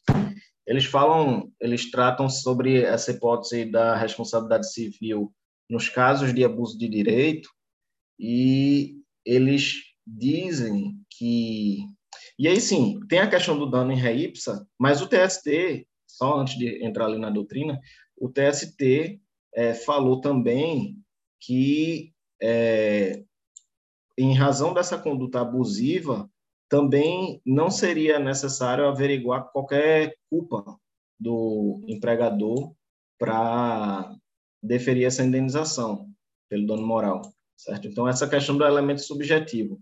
Aí, a doutrina que eu estava dando uma olhada, ela diz que, bom, nos casos de abuso de direito, é, é possível haver situações em que vai haver dano ou não. Inclusive, a gente estava falando aqui no, na hipótese passada de abuso de direito aí das férias, né? Aí você vai ter que analisar. Há um dano indenizável, um dano injusto que vai é, despontar nessa, nesse direito à indenização ou não, certo? Havendo dano, tudo bem, se determina a indenização. E a questão da culpa, a responsabilidade civil, a gente sempre, é, normalmente, né, tirando os casos de responsabilidade objetiva, risco, a gente costuma dizer que precisa averiguar essa questão do elemento subjetivo. Só que a doutrina, ela, ela diz que, na realidade, no caso do abuso de direito, não é necessário. Não é necessário investigar a culpa. Porque se a gente observar é, no artigo 186 que trata do ilícito sem ser, no caso do abuso de direito, o artigo 186 do Código Civil, ele realmente ele faz referência à ação ou omissão voluntária, negligência, imprudência, e tudo a gente sabe que é culpa, né? Já o 187 não, o 187 não trata nada disso. Ele fala lá a hipótese de que é, há um ato ilícito e o 927 diz, no caso de ato ilícito é, que cause dano, a parte vai ficar o, o, o agente lá que violar o direito de outro vai que causar dano vai ter que ser obrigado a reparar. Então, na verdade, a culpa se extrai do 186 e o 187 não tem essa previsão da parte é, da culpa. Eu vou só, eu achei interessante aqui o que está aqui no livro, eu vou ler rapidinho também para vocês. É bem curtinho. É, nos primeiros tempos da teoria do abuso de direito, os juristas habituados a idolatrar a culpa, encaravam com perplexidade alguém ser, ser responsabilizado sem culpa. Seja na teoria do risco, seja na teoria do abuso de direito. Hoje a questão está superada.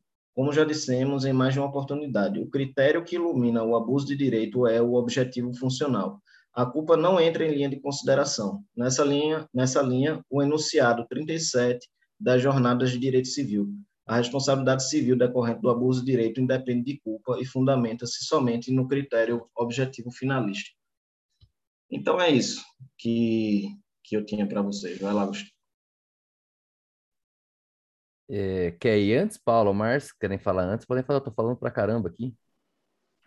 Eu só queria complementar o que o Breno falou, que eu achei bem interessante a questão do abuso de direito. Essa semana eu estava estudando sobre isso, que anteriormente o Código Civil ele falava como uma base para a responsabilidade civil o ato ilícito, né, que pressupõe ali um ato antijurídico que viole um direito e cause dano.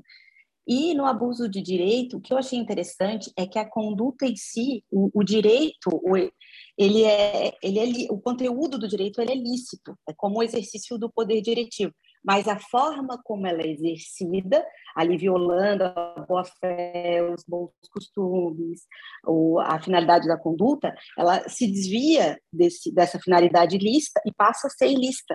Por isso que ela não entra no elemento ativo ali de dolo ou culpa, justamente porque o conteúdo do direito é, é lícito. E aí o que chama atenção, e pode ser um exemplo desse conteúdo lícito, mas que no exercício, ou seja, parte, no, na forma de exercer o direito aqui é lícito, é, é, quando o empregador ele exorbita ali dos poderes de direção e ele é, realiza uma, uma revista íntima, né, que ele até poderia revistar, o TST tolera uma revista a, a bolsas, a, a, a questões ali de de é, objetos pessoais, mas ele não tolera que o empregador ele ultrapasse a razoabilidade e interfira na intimidade do empregado e aí requer ali que o empregado é, fique nu ou de roupas nu não, mas de roupas íntimas, né, para poder tutelar o patrimônio do, do, empregador. Então ele ele teria ali uma, uma parte do, do, do direito que seria lista, que seria o direito em si, mas no modo de exercer o direito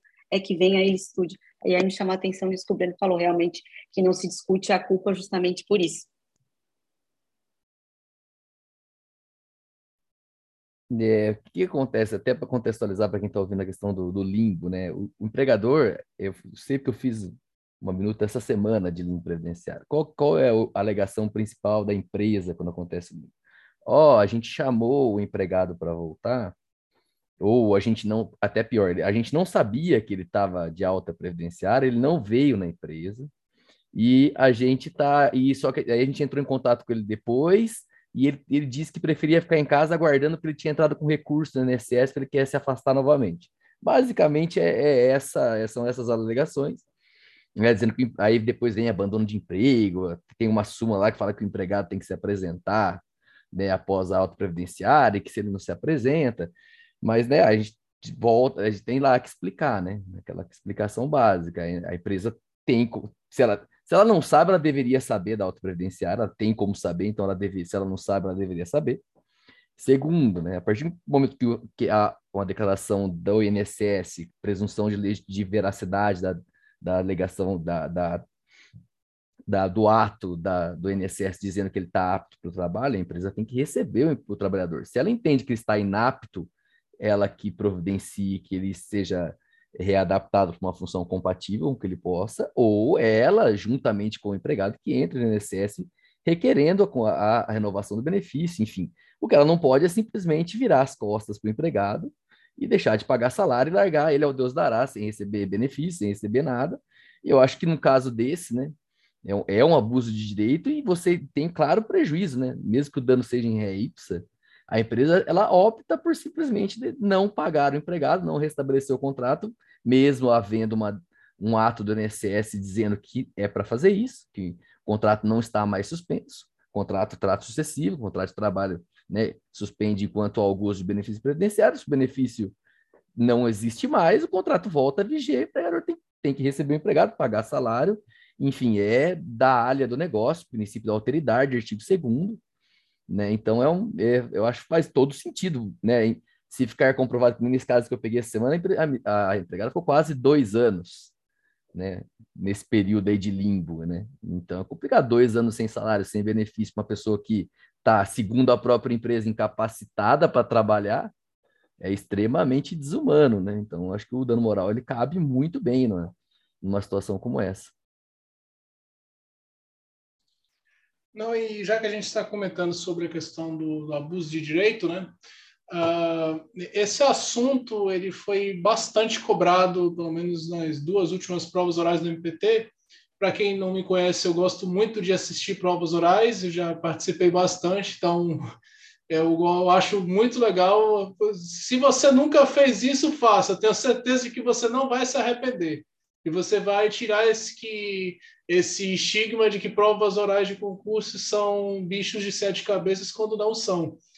E esse assunto ele foi muito cobrado e muito debatido nas provas orais do MPT, justamente pela questão do abuso de direito, ele ser uma das funções né, do, uh, da cláusula geral da boa-fé objetiva, é, em que ela se junta com a função interpretativa e também com a função integrativa, né?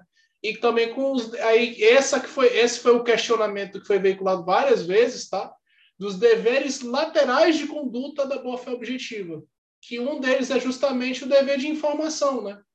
Especialmente utilizado, por exemplo, em questões laborambientais, quando o empregador tem que realizar diálogo diário de segurança para os vigilantes, ou fazer cursos para justamente os vigilantes serem, uh, ou quaisquer outros empregados serem cientificados dos riscos que estão, a que estão submetidos no meio ambiente do trabalho.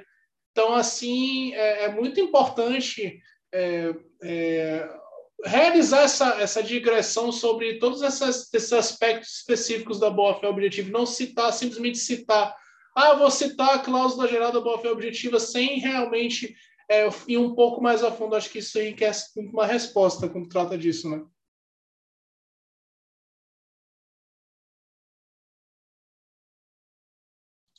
Pode ir, Paula. Desculpa, gente, eu não baixei a mão aqui todos, atenta. Então, é, pode ir, Breno. Na minha vez.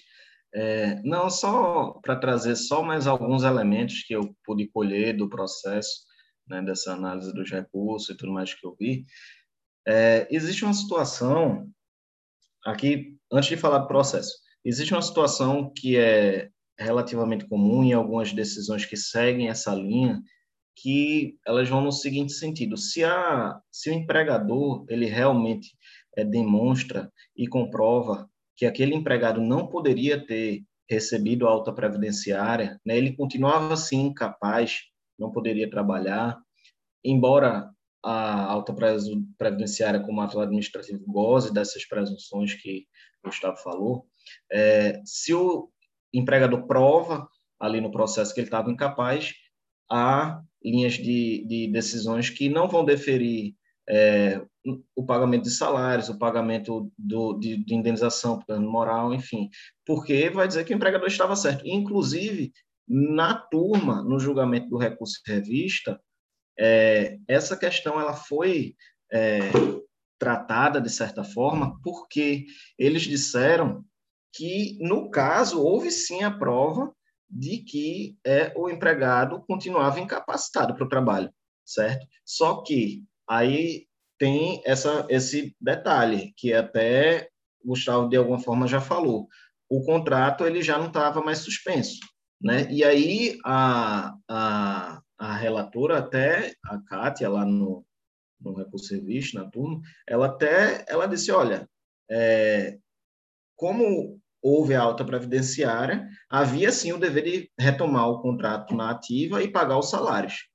Só que a empresa não pode ser condenada ao pagamento da indenização por dano moral, porque na realidade a empresa, o empregador, ele agiu com, com, com base no dever de precaução, prevenção, assegurando a saúde daquele trabalhador que não poderia voltar ao trabalho.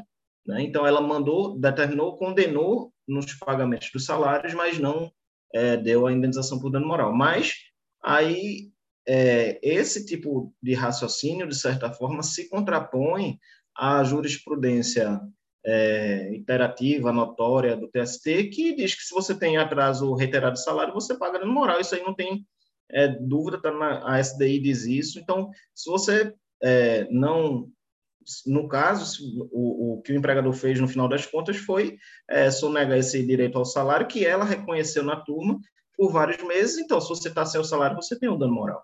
Né? No, basicamente, eu estou curioso assim para ver o acórdão do, do, do, da SDI, mas ainda não saiu, né? Mas o caso foi esse: o, o trabalhador ele continuava incapaz e ainda assim a SDI deu salários e deu a indenização por dano moral. Uma dúvida que eu tenho sobre essa questão é dúvida mesmo, não tenho resposta para isso aí, não sei se vocês sabem, mas é, por exemplo, se o empregador, ele entende que o empregado está incapacitado do trabalho, mas ele retoma e paga os salários do período e né, nesse meio tempo o empregado entra com a, pede a, a retomada do benefício no INSS e o INSS, ou judicialmente, enfim, e, e é reconhecido que ele estava incapaz e, e, o INSS restabelece o benefício retroativamente, até o período lá atrás em que ele ficou recebendo esse salário. Será que seria possível para o empregador é, reaver esses valores pagos de, perante o INSS? Dá? É possível?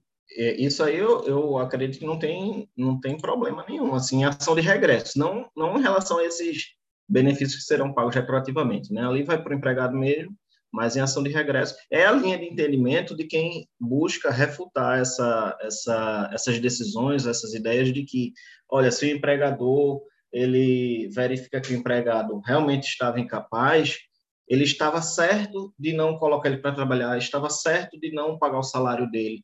Ele, mas aí o pessoal que defende o outro posicionamento, que foi o, o que o TST acabou trilhando, é de, não, você tem que pagar o salário do cara e você vai atrás do INSS em ação de regresso. Né? Esse é um argumento para essa. Eu acho essa que esse é o argumento, né? É, você está é. certo em não voltar ele para trabalhar, já que ele está inapto, mas você não está certo em não pagar salário. Né? Acho que, de novo, a questão da, dos riscos do negócio, né? O empregador vai ter que banca, pagar o salário e depois, se reconhecer que ele estava inapto mesmo, ele que vá atrás do INSS para tentar fazer esse direito de regresso.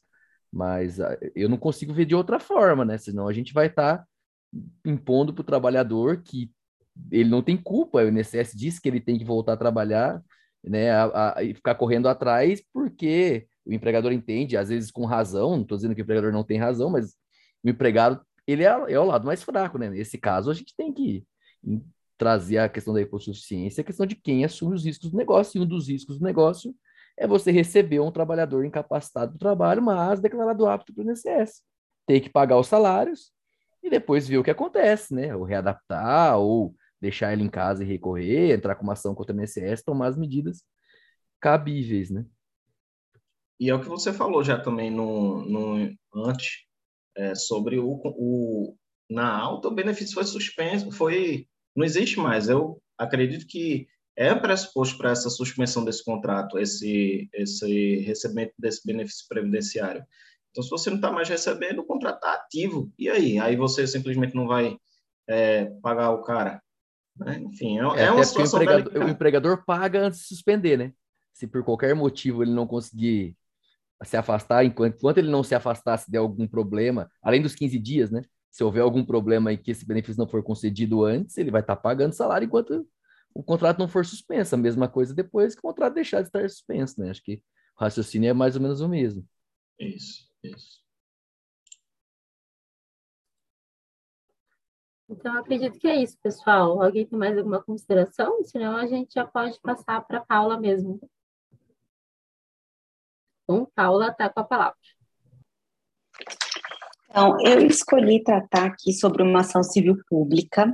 Ela foi ajuizada pelo Ministério Público do Trabalho para que os shopping centers cumprissem a obrigação de fazer, prevista no artigo 389, parágrafo 1 da CLT, que é estabelecer creche destinada à amamentação dos filhos das empregadas das lojas. Essa questão é bem interessante, porque lá na CLT, no título 3, que trata das normas da tutela do trabalho, ela define no artigo 389 que cabe ao empregador que tem é, pelo menos 30 empregadas com mais de 16 anos, é, estabelecer um local apropriado para guarda e vigilância da, dos filhos dessas empregadas no período de amamentação. Aí a controvérsia, ela envolve a questão dos shoppings se enquadrarem como um estabelecimento, porque a lei prevê que essa obrigação de fixar os locais, de disponibilizar esses locais, é por estabelecimento, né? Então, a controvérsia gira em torno disso. O shopping alegava que ele não é empregador dessas empregadas, então ele não é obrigado a observar as normas que disciplinam o meio ambiente do trabalho. E ele também não é o grupo empresarial, ele não tem nenhuma ligação jurídica empresarial ali com o grupo, né? Não caracteriza grupo com os lojistas, então ele também não teria, por esse motivo, a obrigação. E, ele também não se encaixaria na questão do estabelecimento, e o, essas creches, elas não são pressupostos para o funcionamento é, dos shoppings, para o desenvolvimento da atividade dos shoppings. Então, é, é, seriam esses basicamente os argumentos do shopping, né? É, essa, essa ACP, ela foi analisada pela SDI, porque havia uma divergência jurisprudencial de outra turma que entendia que o shopping center ele não é obrigado a, a disponibilizar esses locais para os empregados, é, para as empregadas dos lojistas. Então, como havia essa, essa divergência entre turmas, essa questão foi para a SDI. E é, o TST, para ele poder é, desmistificar essa, essa controvérsia e estabelecer se o artigo 389, se os shopping centers são destinatários da obrigação prevista no 389, ele teve que estabelecer o que seria o shopping center. E sobre o tema, ele, ele trouxe ali no acórdão a definição da própria associação dos shopping centers e também o estudo do Luiz Granda. O Granda trata muito bem dessa questão dos shopping centers, né? E aí, é, dentro dessa, desse contexto do que seria, do que, se enquadraria os shopping centers, é, o acórdão, ele traz o seguinte, que os shopping centers não são só uma reunião de lojas, um conglomerado de lojas, digamos assim, né? É, como uma galeria, por exemplo, que às vezes a gente passa pelo meio e vê várias lojinhas uma do lado da outra.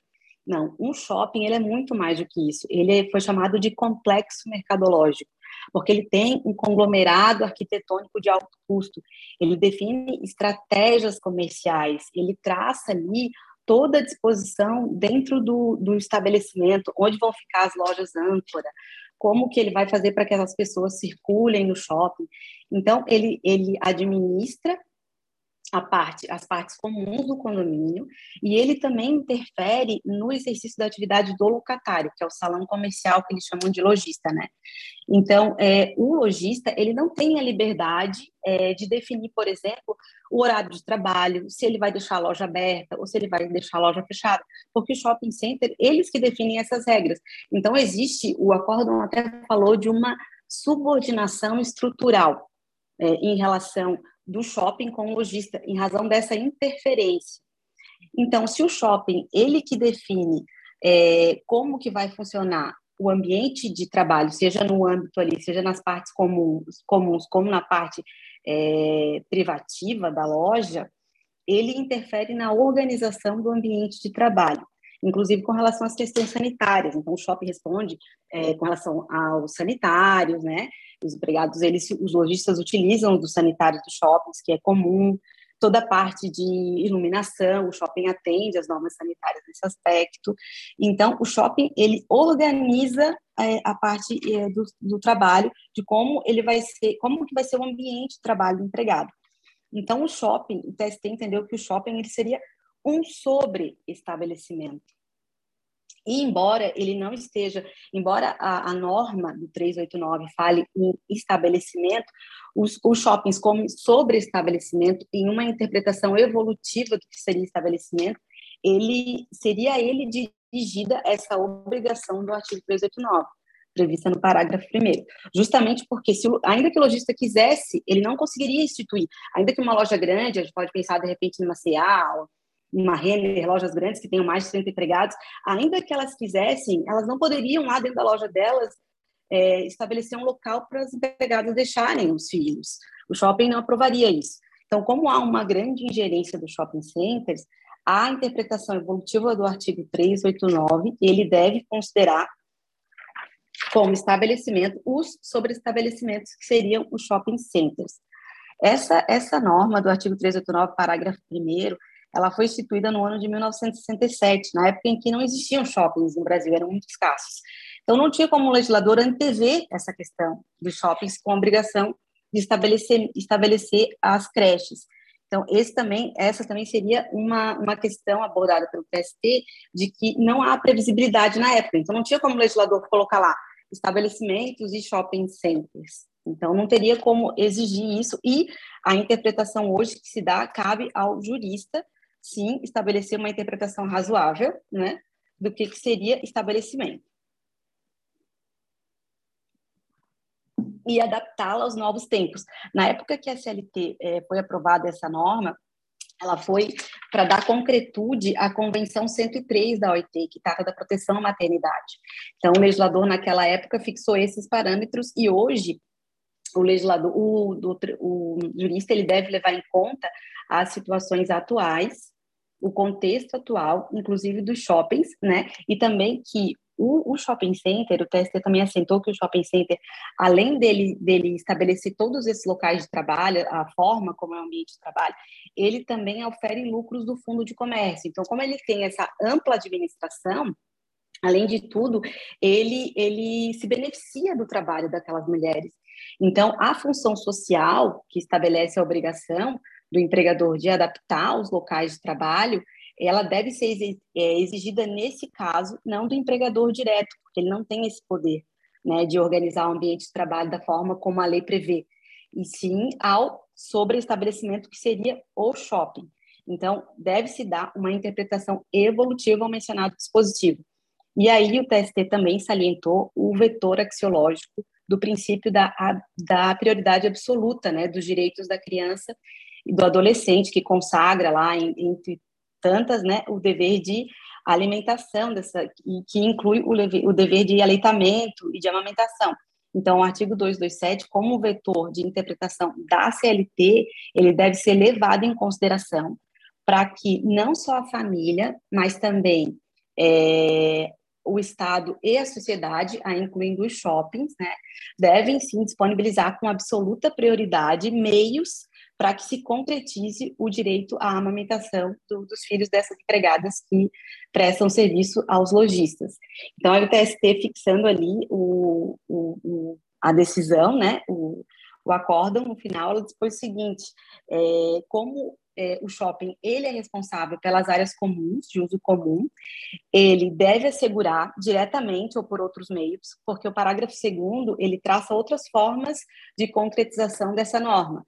Então, o empregador ele pode estabelecer um local onde deixar a, as crianças na época de aleitamento, na época de amamentação, ou ele pode firmar convênios, né, com o SESI, com o SESC, para que essa garantia ela seja assegurada, ou por fim, pagar o auxílio creche. Então, cabe aos, aos, ao shopping center disponibilizar um local apropriado onde seja permitido às empregadas guardar sob a sua vigilância e assistência os seus filhos no período da amamentação, atendendo ao escopo do artigo 227 da CF. Então, é, seria isso com relação ao julgado que eu escolhi tratar. Paula, é, foi muito boa a tua exposição, bem, bem completa sobre o assunto. Já vi algumas decisões sobre o tema, realmente tem, tem bastante argumentos né, favoráveis. É, uma dúvida que me surgiu, tu chegou a mencionar agora no final, mas não ficou muito claro para mim se essa decisão tratou especificamente disso. Então, a obrigatoriedade do cumprimento ali do parágrafo 1 do 389 incumbe aos shopping centers em relação às lojas, né, que estão nele inseridas.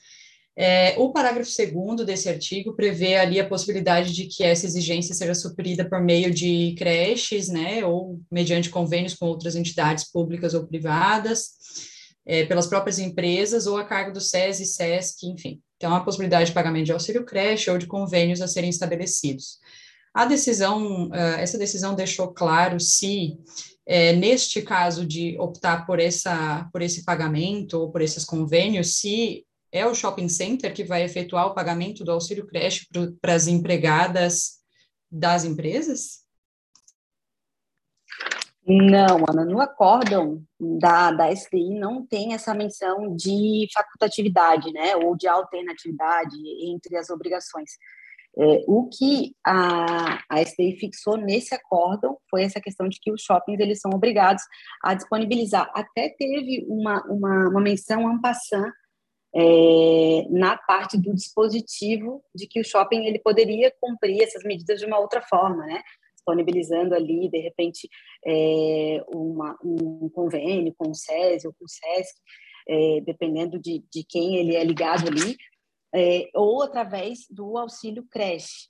Mas é, a tese em si, é, o que foi fixado no acórdão, ele não veio a, a tratar da obrigação subsidiária. O shopping ele poderia, de uma outra forma, de forma alternativa, é, prestar, de acabar exercendo essa obrigação. O que eu extraí é, do acórdão, porque ele, ele, ele, debate ali muito no, no recurso de revista, ele trata do recurso de revista, é de que sim, a obrigação ela pode ser é, exercida de outra forma, mas não deixou claro que se, se, seria obrigação do shopping. Mas, pelo que eu extraí, sim, eu acho que seria obrigação do shopping, e aí, no caso, o shopping repassaria esse custo para os lojistas através da despesa condominial, mas isso não ficou descrito no acordo. Né? Não foi esse objeto da controvérsia do acordo. Mas, pelo que eu entendi, sim, ele pode se estabelecer de outra forma, cumprir a obrigação de uma outra maneira, mas ele, no caso, ele seria o, o primeiro, ele seria o destinatário da norma, e aí ele repassaria esses custos, porque ele tem ampla possibilidade de repassar esses custos, como ele repassa outros aí para os lojistas de forma diluída. Entendi. É, porque grande parte dos argumentos lançados aí na decisão se referem realmente a a questão do meio a organização do meio ambiente de trabalho, né? Então, o empecilho que isso causaria aos lojistas de, de criar esse, esse ambiente individualmente em cada loja, né? Então, me parece que a decisão se fixa nessa questão do local exatamente por isso. Agora, quando se fala de pagamento, realmente me parece que não teria muito como fugir da, da obrigação do, do empregador, né? Aí não sei se Até nessa pela... situação aí que falou de desconto posterior, enfim, aí não sei a quem caberia a obrigação é, de plano inicial, né, do pagamento. acho que diretamente ao empregador, ou talvez nessa situação que falou aí, não sei, deixar o pessoal comentar para ver. Eu acredito que do shopping mesmo, Ana, sabe por quê? Porque, assim, ó, é, tem muitas lojas pequenas no shopping, né? Então, se a gente for considerar uma loja individualmente, ela não teria essa obrigação, porque ela parte de 30 empregadas a partir dos 16 anos. Então, a gente não está considerando um estabelecimento isolado, e aí essa, essas empregadas que estão lá trabalhando numa loja pequena, ela não teria direito a, a uma creche para manter os seus filhos. E aí uma loja maior teria essa obrigação. Então, eu acho que como o TST ele trabalhou muito essa questão de que o shopping center é um, um sobre-estabelecimento, ele vai considerar todo aquele conjunto de empregadas que estão ali para aquele número previsto na lei de 30.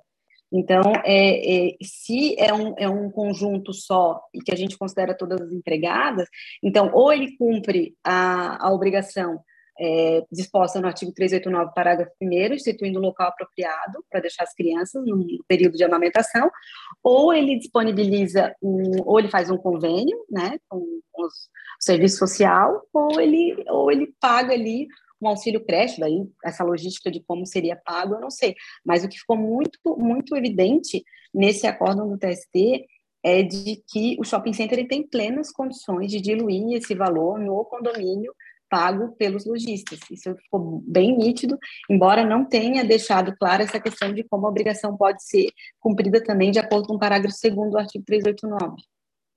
Perfeito, faz todo sentido. É, nesse caso, considerando o número total de mulheres de um shopping center, então todas as mulheres né, teriam direito. Agora, se fosse considerar o número de cada loja, realmente já reduziria bastante o, o direito ao, a, né, ao benefício. Tá certo, concordo.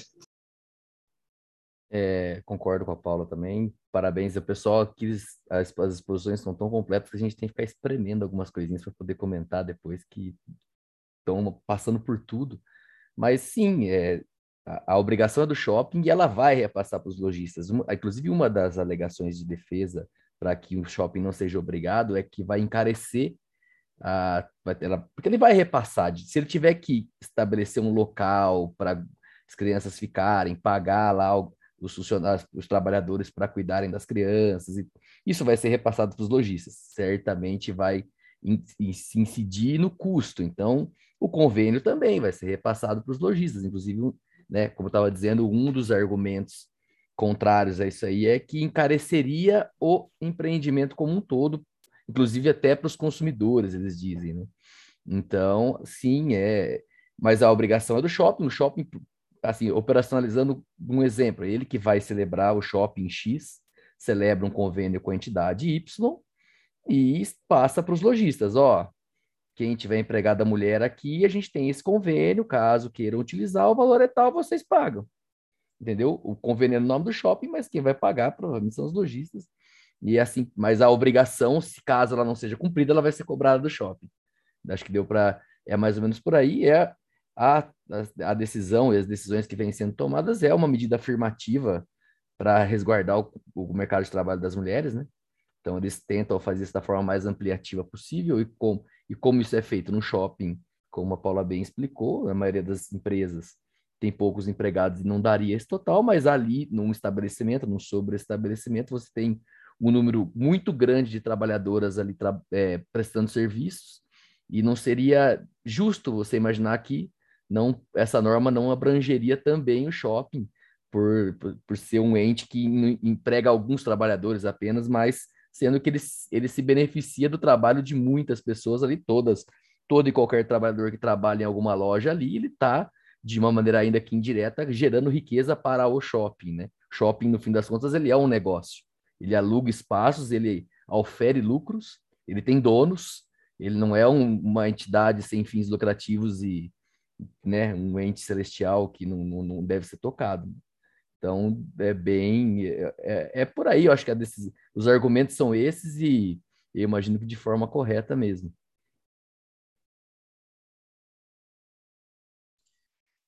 Eu fiquei só com uma, uma pequena dúvida, assim.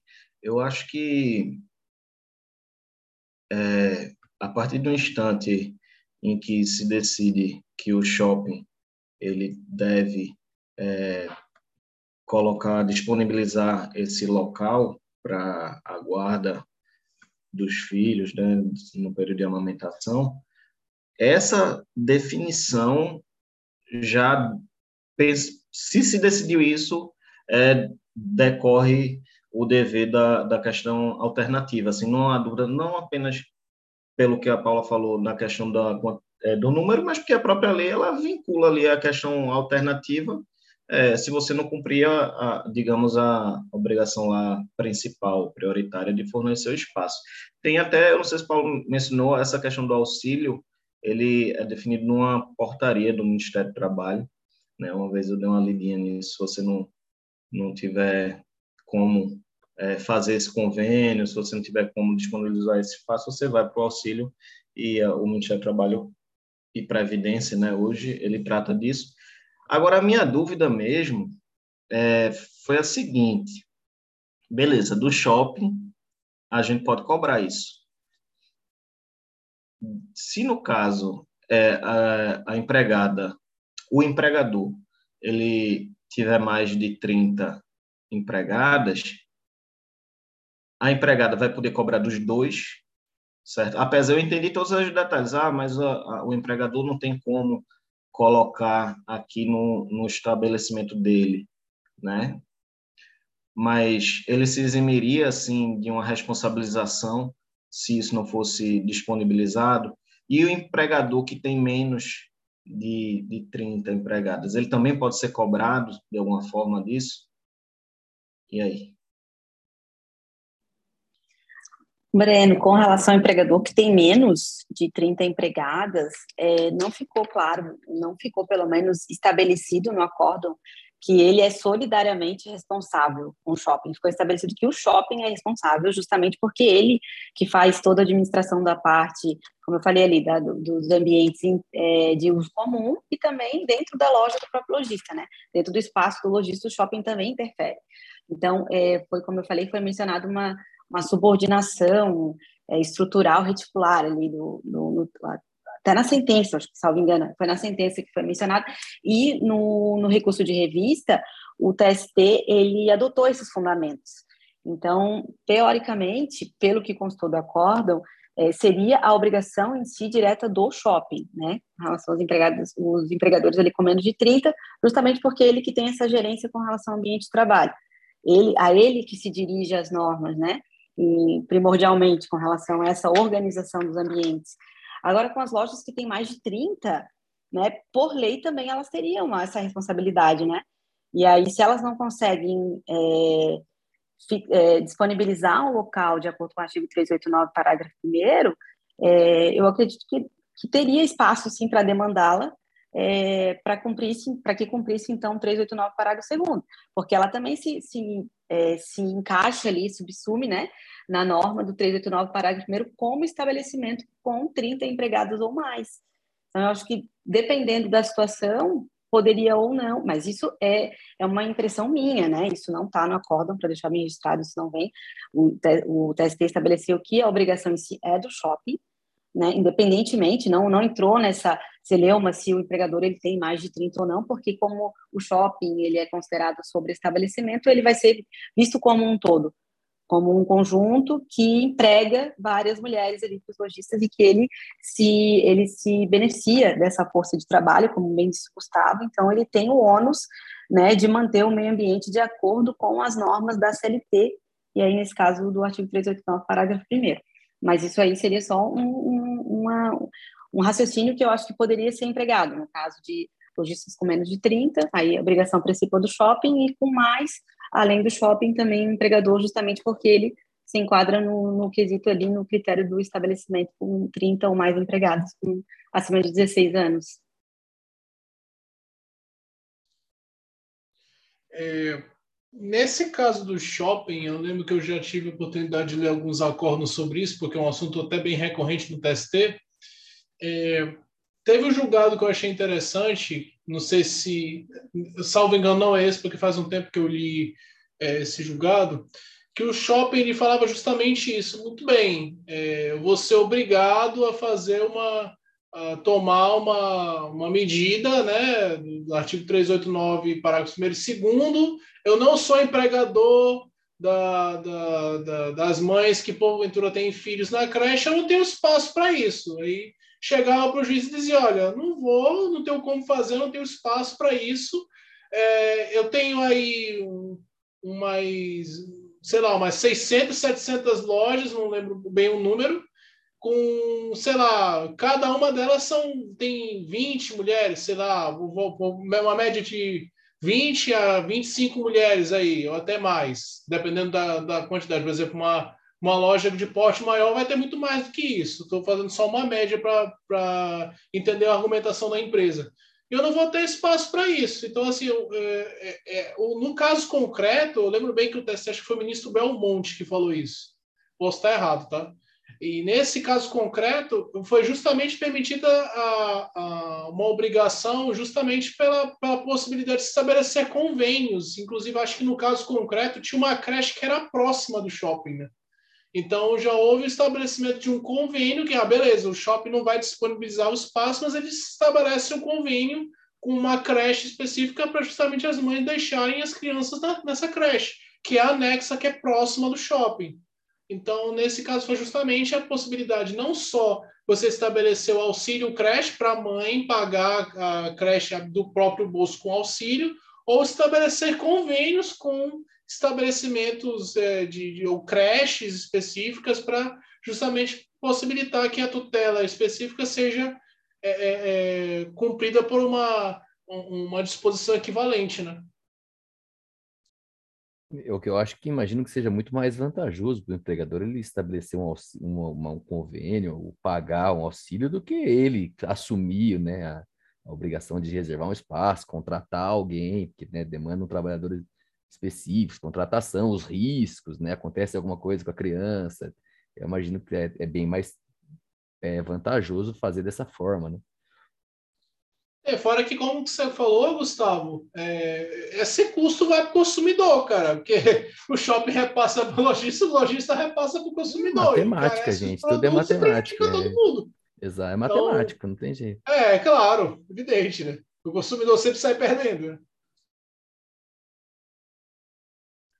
Mas aí a gente cai, é, o consumidor, a gente cai naquela questão do 227, né, de que a sociedade também tem uma obrigação ali atinente às crianças, da, a, a, a prioridade é, absoluta. É, então, é, social, né? É, é a questão que envolve Sim. tudo, né? A gente paga várias coisas, né? Faz parte. É. Não, assim, não, ah, eu vou, vou, até me retratar, já que a, a Paula me corrigiu bem, né? Não, não, que o, não que esteja errado o consumidor arcar com um gasto é, de, de, de, um auxílio creche que seja estabelecido para fins de você é, ajudar, ou então de você promover a, a, a, criação de infantes, né, que estão justamente numa condição de pessoa em desenvolvimento, né? No caso, a família, como a Paula muito bem disse me corrigiu, é, a criança, no caso, ela tem que ser realmente é, criada com ampla referibilidade da sociedade, da família e do empregador. Então, nesse caso, é realmente a, a, a, o consumidor ele deve pagar. Agora, se no caso existe uma possibilidade de você estabelecer é, uma medida específica para que, no caso, você ou você cumpra a obrigação de forma menos onerosa e menos traumática, aí nesse caso ela deve ser realmente optada. Mas a Paula foi perfeita. É isso mesmo, Paulo.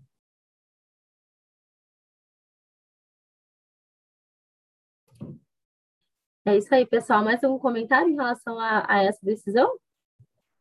Então, é, a gente tem, na verdade, mais um julgado que tinha sido selecionado mas a pessoa que expor, a Ana, ela acabou tendo que sair por questões pessoais, então, só para encerrar essa parte do 243, já que em tese, né, na, no próximo a gente já começa o 244, é, a gente vai, então, é, dar sequência aqui a essa exposição, e aí eu, eu vou iniciar aqui, mas depois o pessoal também é, me ajuda aqui para a gente complementar e tentar deixar o mais o mais completo possível mesmo.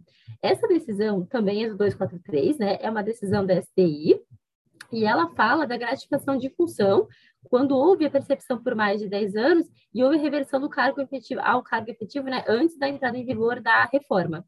É, a gente sabe que existe a súmula 372 do TST que diz aí que se o empregador, sem justo motivo, é, reverter o empregado né, ao cargo efetivo depois de mais de 10 anos na função, ele não vai poder retirar aquela gratificação por conta aí do princípio da estabilidade financeira, né?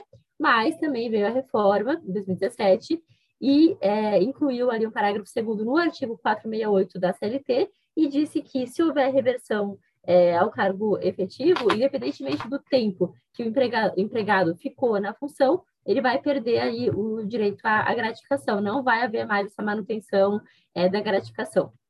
E aí, o que, que diz essa decisão aqui, desse caso concreto que o TST julgou? É, o empregado ele, deixa eu pegar as informações aqui, ele recebeu gratificação no período de 93 até 2018, ou seja, no ano de 2003 ele completou 10 anos de, de, de percepção aí dessa gratificação. Então, ainda que ele tenha sido revertido é, depois, né, quando já estava em vigor a reforma trabalhista, ele meio que adquiriu aí o direito a manter essa gratificação, né, porque os 10 anos completaram bem antes da reforma. Então, por conta disso, apesar dessa alteração da CLT e apesar da reversão ter ocorrido de fato depois da, da reforma, mas ele já tinha adquirido direito, então manteve ali a, a manutenção dessa gratificação nos termos da súmula 372. Eu acredito que seja basicamente isso, gente. Não é algo assim muito complexo, né? Mas se vocês tiverem algum comentário para fazer aí. Não é. Já vi que tem mãozinhas levantadas, né? Então vocês têm.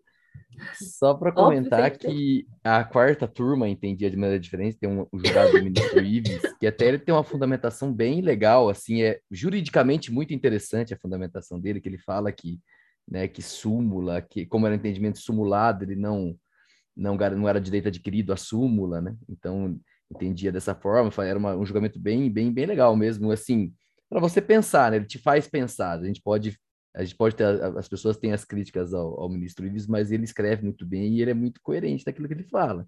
E ele tem lá, mas só para lembrar que a própria quarta turma depois, é, um outro ministro teve um julgado posterior que ele explica que a quarta turma entendia dessa forma, né, que como a súmula não criava direito adquirido, se o empregado não, não tinha direito, então depois, da, mesmo que ele tivesse adquirido antes da reforma, ele não adquiria esse direito à, à, à gratificação, mas ele se curvava ao entendimento que vinha sendo é, reiterado no TST e a própria quarta turma já tem julgado reconhecendo dessa forma que se a, a gratificação de função, os 10 anos fossem completados antes da, da reforma, havia há sim o direito à, integração da gratificação nos termos da súmula, né? Então, tem, tem, tem prevalecido, e acho que a SDI, a SDI agora pacificou, né, que tem esse recorte temporal mesmo para a gente saber ou não se é possível uh, essa integração da, da gratificação. É, eu achei interessante né, nesse tema é, os entendimentos da, da quarta turma, especialmente quando o, o ministro Ives né, falava de, uh, de impossibilidade de se falar em direito adquirido, justamente pela questão uh, do, da estabilidade financeira ser tutelada por uma súmula do TST, que era justamente a súmula 372, né? E, e em função de o Brasil ter adotado é, a teoria de GABA, e no caso a teoria de GABA se aplica justamente para direito adquirido, né, que se incorporou ao patrimônio jurídico em função da aplicação de uma lei, e não em função de uma súmula, isso nas palavras do, da quarta turma, né, não em função de uma súmula que é desprovida de conteúdo legal. Então, eu achei interessante essa argumentação, porque no, realmente, se você for observar, a teoria de GABA justamente ela se pauta é, no, no direito adquirido em função de um conteúdo legal, em que, no caso, o, o, é, a súmula 372 não se pautava por um conteúdo legal. Agora, uma coisa interessante também, que isso, pelo que eu me lembro, não foi tratado no, no, no acordo, mas possui aplicabilidade, é o seguinte, né? Uh, a súmula 372, ela tutela o princípio da estabilidade financeira, a gente sabe, né? E que, no caso, é, não é novidade o TST tutelar princípios é, em, súmulas, em, em súmulas consolidadas dele. Se você observar, por exemplo, a súmula 212, ela trata justamente do princípio da continuidade do contrato de trabalho. Está lá. E, no caso, a, a presunção é favorável ao trabalhador justamente em função da continuidade da relação de trabalho, que justamente trata uh, trato sucessivo, enfim, no caso, o contrato de trabalho por prazo indeterminado favorece o empregado nessa presunção de que o trabalhador diz é, que, é, no caso, não, não, se demitiu, o empregador diz que é, não, não, não, dispensou o trabalhador. Então, nesse caso, você tutela expressamente um princípio com necessidade argumentativa, com necessidade normativa e que no caso os princípios, como a gente tem uma, uma perspectiva agora valorativa, de você conferir exigibilidade a valores e tal, então nesse caso o princípio também vai ser tutelado. Você tem a, justamente a súmula 372 e a súmula 212, justamente muito antes de se falar de sistema de precedentes, elas estão lá há muito mais tempo e você já viu o TST fazendo isso. Então, mesmo que não haja uma regra específica tratando do descer de instabilidade financeira, eu não vejo, embora, claro, não esteja defendendo aqui, que o TST pode editar súmulas da bel prazer dele, mas eu acho que nesse caso concreto, era razoável que você estabelecesse uma estabilidade financeira para o trabalhador que, como ele é seletista, como ele não é, não é de regime jurídico de direito público, você tem que diferenciar os dois regimes, eu não vejo como um absurdo. Agora, em, agora, agora, no caso concreto, que aí, a meu ver, isso que o TST se equivocou é, na súmula 372 e que gerou muita controvérsia é de onde ele tirou os 10 anos. Esse é o problema, ele estabeleceu um, um parâmetro objetivo numa súmula que é, não, sei, eu nunca olhei especificamente os, os precedentes do TST, com os precedentes orientadores da súmula. Mas o, o, você estabelecer esse parâmetro de 10 anos e querer aplicar para todo mundo, sendo que não sei se nesse caso eles estabeleceram em função de um caso específico, a meu ver, esse foi o problema da súmula, que não, você não observa na súmula 212. Então, é, para mim, não é, de to, não é errado você tutelar princípios na súmula. Agora, estabelecer esse parâmetro objetivo para todos, sem uma uma observância sem, no caso, previ é uma previsão legal específica, eu acho que fica realmente um tanto complicado. Né? É, então, eu levantei a mão antes de mais terminar de falar e acabasse falando meio que o que eu ia falar mesmo. Mas só, talvez, é, apontar alguns detalhes. Primeiro, essa questão é, da, da incorporação da gratificação de função e a súmula, eu acho que a nossa visão para o caso deve ser a incorporação ela não se dava por conta da súmula, com fundamento ou com base na súmula, se dava no, com base numa outra coisa que é uma norma principiológica que seja. A súmula ela, conden, ela condensa o entendimento né, do tribunal, enfim, é, tem a questão dela ser uma fonte do direito ou não, ser norma ou não, após CPC, essa história toda. Mas, independente disso, é, ela vem de uma construção jurisprudencial que enxerga o direito, antes dela nascer, enxerga o direito não nela, obviamente, mas sim no princípio. Então, na realidade, esses trabalhadores, eles é, adquiriram esse direito com base nessa norma. E aí, quando a gente vê, leu a, o, as decisões da quarta turma, que estavam nesse sentido, e fazem referência à GABA é, e essa questão do direito adquirido, aí é esse essa temática, essa matéria que surgiu para a gente aqui na área trabalhista, eu acho que ela se coloca há uma questão que se coloca muito importante, que ultrapassa a própria matéria em si, que é, é a gente pensar se o direito adquirido ele só advém de uma regra, né? Porque a gente fala, quando a gente estuda muito direito adquirido, a gente pensa, é muito comum a gente ler da questão dos benefícios previdenciários e não sei o que, o STF já tratou disso, e normalmente ali existe na própria lei uma, uma definição muito precisa de quando é, é, o segurado vai adquirir o direito a determinado benefício e tal. Mas esse direito adquirido previsto na Constituição, ele não pode ser é, adquirido com base num princípio, e aí você coloca essa questão, bom, mas o, o, o TST erra ao objetivar, criar uma regra é, para de definição do tempo, esses 10 anos, como se legislador ele fosse. Né? Muita gente sempre enxergou assim, isso nessa súmula. Mas o que o TST poderia fazer, então? Porque, veja, ele reconhece a existência do, do princípio da estabilidade financeira, isso a gente pode extrair da, do princípio da segurança jurídica, lá da Constituição, e de outras normas que existem aí é, pelo ordenamento jurídico que dão a entender a, a, necessidade de existência dessa estabilidade financeira.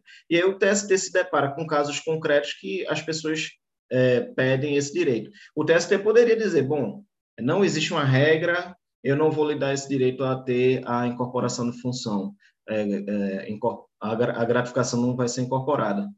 Mas ele decidiu que o cara, depois de 10 anos, ele tem esse direito, que foi um tempo razoável, né? Então, assim, ele precisava objetivar de alguma forma e ele se é, é, fundamentou numa norma jurídica. Eu acho que, na verdade, o olhar que a gente tem muitas vezes para essa questão passa pela dificuldade da gente compreender a imperatividade que um princípio deve ter no nosso ordenamento jurídico, a força que ele deve ter. Eu acho que ele, se a gente reconhece isso, bom, existe um princípio, o, o empregador não pode retirar quando quiser essa gratificação antes da. Claro que agora a gente tem uma lei, uma regra que fala expressamente contrário, mas antes disso.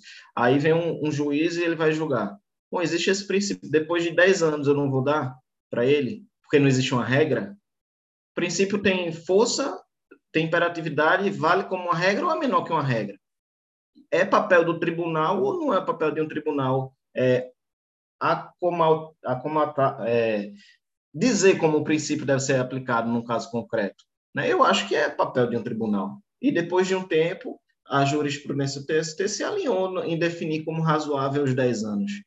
Então, eu não via problema na súmula, sabe, em relação a ah, a súmula está sendo legislador. Não, a súmula está legislando. A súmula está aplicando o direito, aplicando um princípio e definindo de uma forma mais objetiva para é, uniformizar a jurisprudência. Senão, daqui a pouco, todo mundo ia reconhecer que existe o princípio da estabilidade financeira, mas ia um tribunal dar com cinco anos, um tribunal dar com sete anos, um tribunal dar. Eles não, vamos de dez anos é um parâmetro razoável, e razoabilidade também é um princípio. Né? Então, é, eu acho que existe, existe direito adquirido com base nessa norma dessas pessoas que passaram dos dez anos antes da reforma trabalhista. É, a, a decisão né, trazida pela Emily, ela se refere ao implemento dessa condição antes da reforma trabalhista, né? Então, é uma situação pretérita já consolidada sob a égide da lei antiga, é, pelo princípio do tempus regit actum, entendeu-se, então, é, devido pagamento. Uh, eu fiquei pensando na situação da dispensa obstativa, né? A reforma trabalhista entrou em vigor em 11 de 11 de 2017. Se ele fosse dispensado em 10 de 11 de 2017, com nove anos e oito meses de gratificação de função, vocês acham que ele poderia pleitear dispensa obstativa também, ou só se de fato a situação tivesse sido consolidada antes de 11 de 11 de 2017? Eu Era isso que, que eu ia falar. Eu acho que não. Era Posso responder o que falar? questão de haver um adimplemento substancial aí do, dos 10 anos. O cara está aí com 9 anos não. e 11 meses e 29 um dias. A reforma mordeu. Poxa. Não, gente, porque se ele completar os 10 anos depois que a norma está em vigor, ele não vai ter direito. Então não tem como você ter dispensa obstativa de algo que ele não teria direito. Não, mas ele pode ter, isso pode ter acontecido em 2015, 2016. É. Antes não, é, no exemplo da Ana, realmente não teria como. Porque, é, não como o Gustavo como. falou. É. Ainda não, que... teria sim, se fosse, por exemplo, não. uma dispensa obstativa é, na vacácio legis da reforma. Não, não, Ela tá. foi de julho não, não, e a reforma ficou em novembro. Mas nesse caso, a Ana falou, um dia antes da, da reforma entrar em vigor. Se ainda que ele continuasse, ele E os 10 anos seriam completados depois, né? Obrigatoriamente isso. na vigência. É, Agora, se foi é. antes. Eu falei isso pensando é. na prescrição, né? Porque se a dispensa é. aconteceu lá atrás, também ele não conseguiria entrar, ah, né? Dependendo. Não, mas é. que assim, eu acho que se os 10 anos foram depois completariam é, depois? É, vamos, tem duas possibilidades Não tem como. aí. É... é... se ele foi mandado embora antes da vigência da reforma, com nove meses, nove anos e oito, mandado embora não, revertido, antes, mas os dez anos seriam completos dentro, antes da vigência da reforma, antes da início da vigência, ele teria direito, se caso ele ficasse na, na função até os dez anos, ele teria direito, beleza, eu acho que dá para pleitear. Agora, se esses 10... Exato. Agora, se esses 10 anos forem, fossem é. ser completos depois de 11 de 11 de 2017, ele não teria direito, porque ele não teria direito. Se ele continuasse no cargo normalmente, ele não teria como, né? Ele não ia ter eu direito pela lei, vigor, eu acho.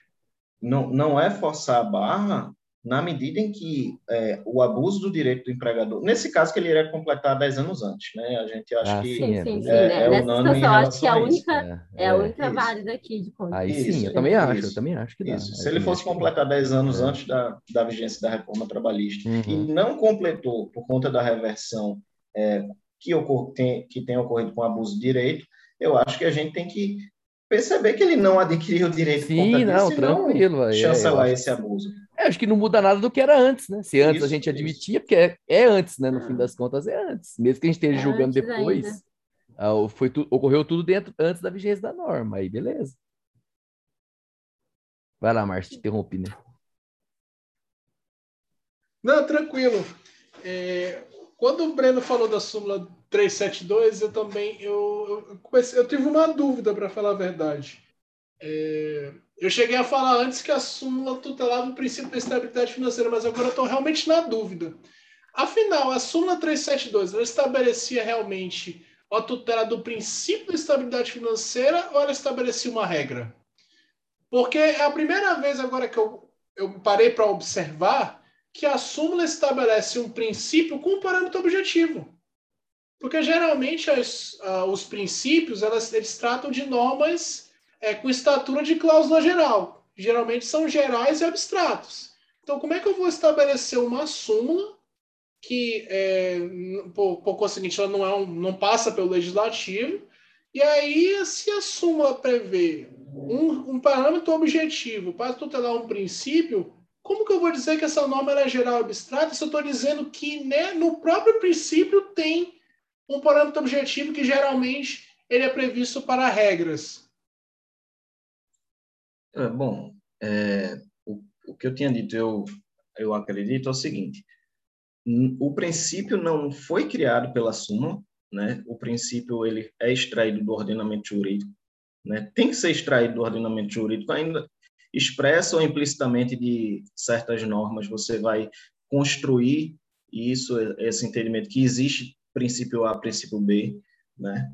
E a doutrina vai chancelar, falando também se há ou não há, enfim, vai ter, ter toda uma criação, uma construção é, até se concluir pela existência de um princípio. Então, a súmula ela não cria, ela reconhece o princípio e esse princípio reconhecido, é, a gente, eu não vou saber dizer agora um exemplo, mas ele servirá de parâmetro para nós é, enfrentarmos uma série de casos concretos. Não só isso.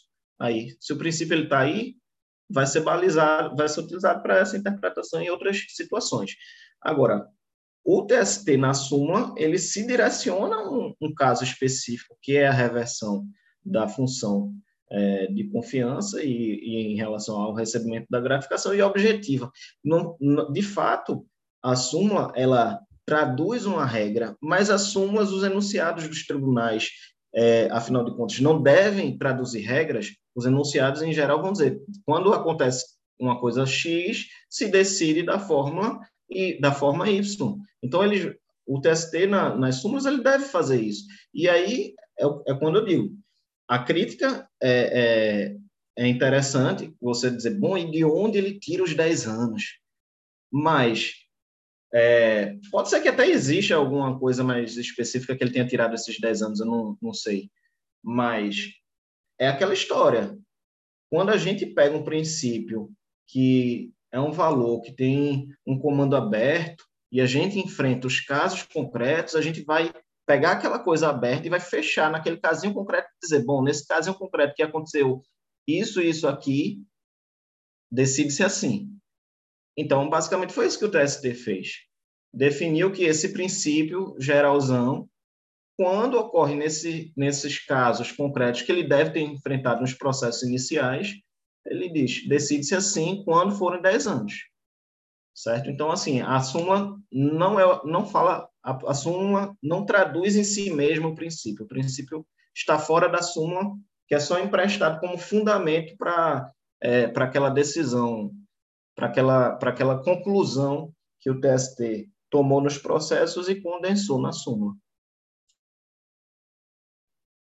Eu acho que a questão dos 10 anos, eu não tenho certeza, mas eu acho que tem a ver com aqueles, aqueles décimos que havia na Justiça Federal dos servidores públicos, se eu não me engano, que incorporava um décimo a cada ano, e dez, depois de completar 10 anos de exercício da função, ela incorporava os servidores mais antigos. Tem servidor, acho ainda até hoje, que ainda trabalhando, que tem isso aí incorporado. Eu acho. Acho que é certeza. isso, sim, Gustavo. Eu Tô acho lembrando, que é acho que é isso mesmo. Eu acho que tem esse, esse, esse, esse, esse paralelo aí. Que aí é, quando mas... tinha, acho que era um paralelo é. na Lei 8112, que quando você que é ficava isso. com, exercia a função comissionada por tantos anos, aí com, quando passava disso você incorporava a é, função. Acho é, que, que nesse delícia, sentido, né? né? Era cada ano era um décimo, isso por analogia, né? É, leva, leva para aposentadoria. Nossa, Isso, conheço vários hoje. servidores que têm função incorporada. É, eu também, eu também. Se eu tivesse. Se, Eles se tivesse, levantam a função como troféu. Se eu, cara. se eu tivesse pego essa época, eu já disso. teria meus 10 anos, já estaria com meu décimo incorporadinho já.